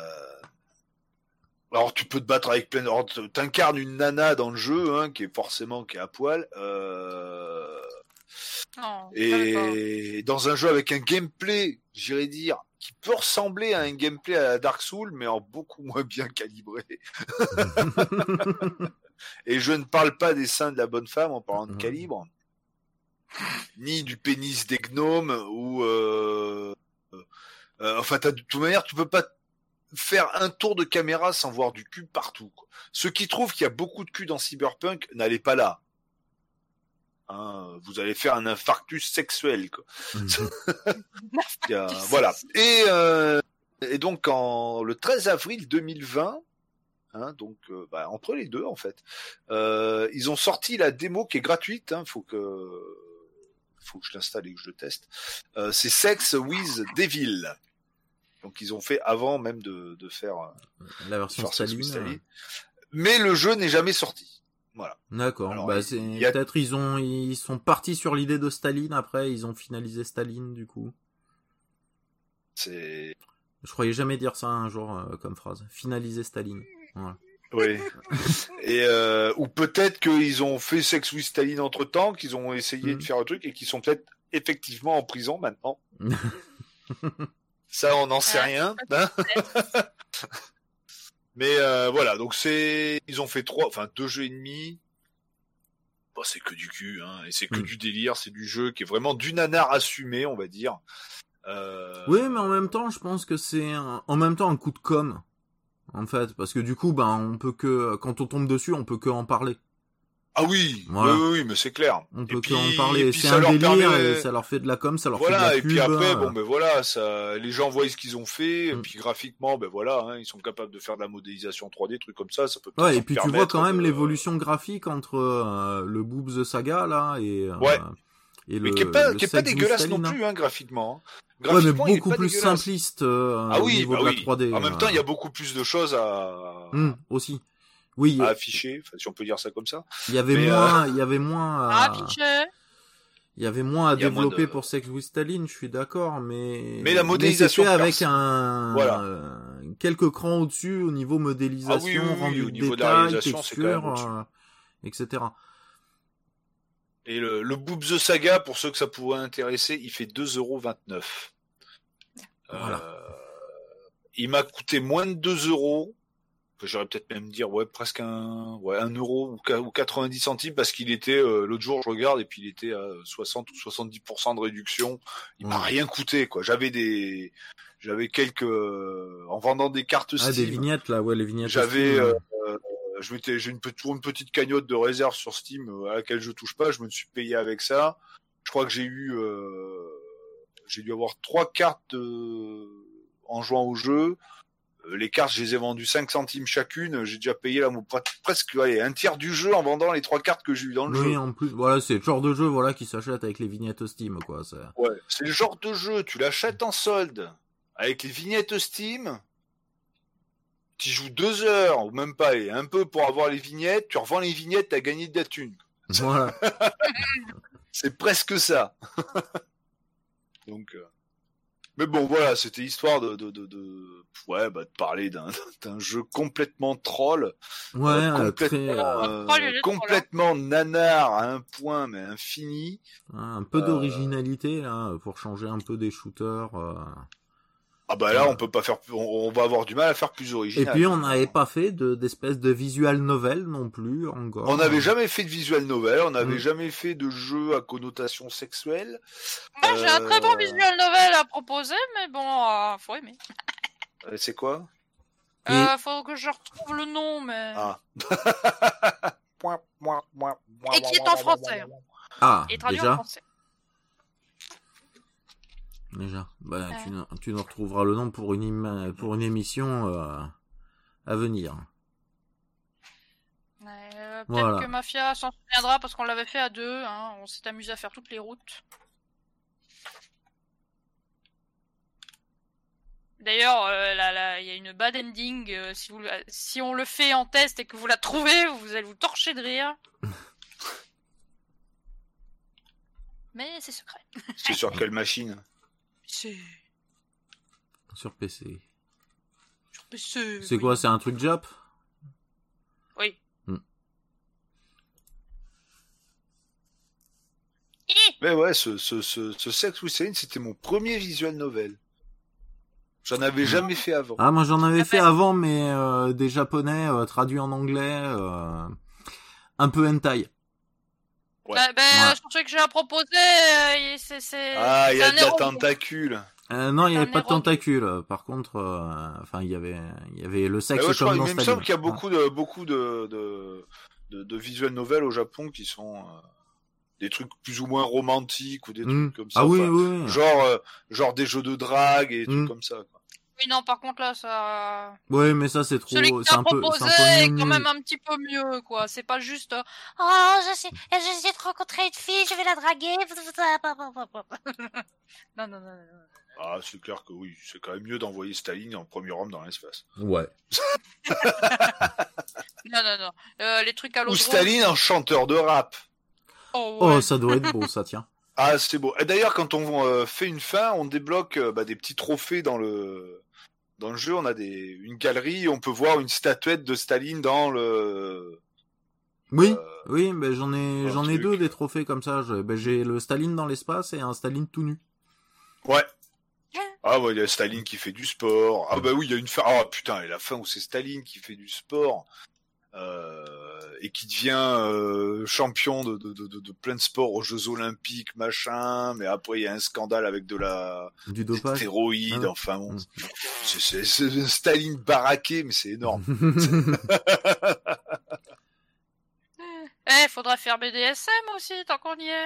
Ouais, bah BDSM, oui, oui, euh. ça pourrait être sympa parce que c'est plus. euh, ouais, Il y a Ah, un c'est plus peu, arcade. il y a un peu de cul, mais c'est beaucoup plus arcade. Oui, c'est un, c'est Oh, un peu. est sympathique. Ah oui, action shooter là. euh, Ah, je me suis bien, je l'ai pas fini très, très encore. délire avec. euh, Il y a une mise à jour d'ailleurs euh, cette semaine de BDSM. Faudra que je vois si c'était juste, euh, si ça fait de l'ajout ou si c'est juste du correctif. Euh, ben, on va passer à la conclusion peut-être, euh, au Ouais. remerciement.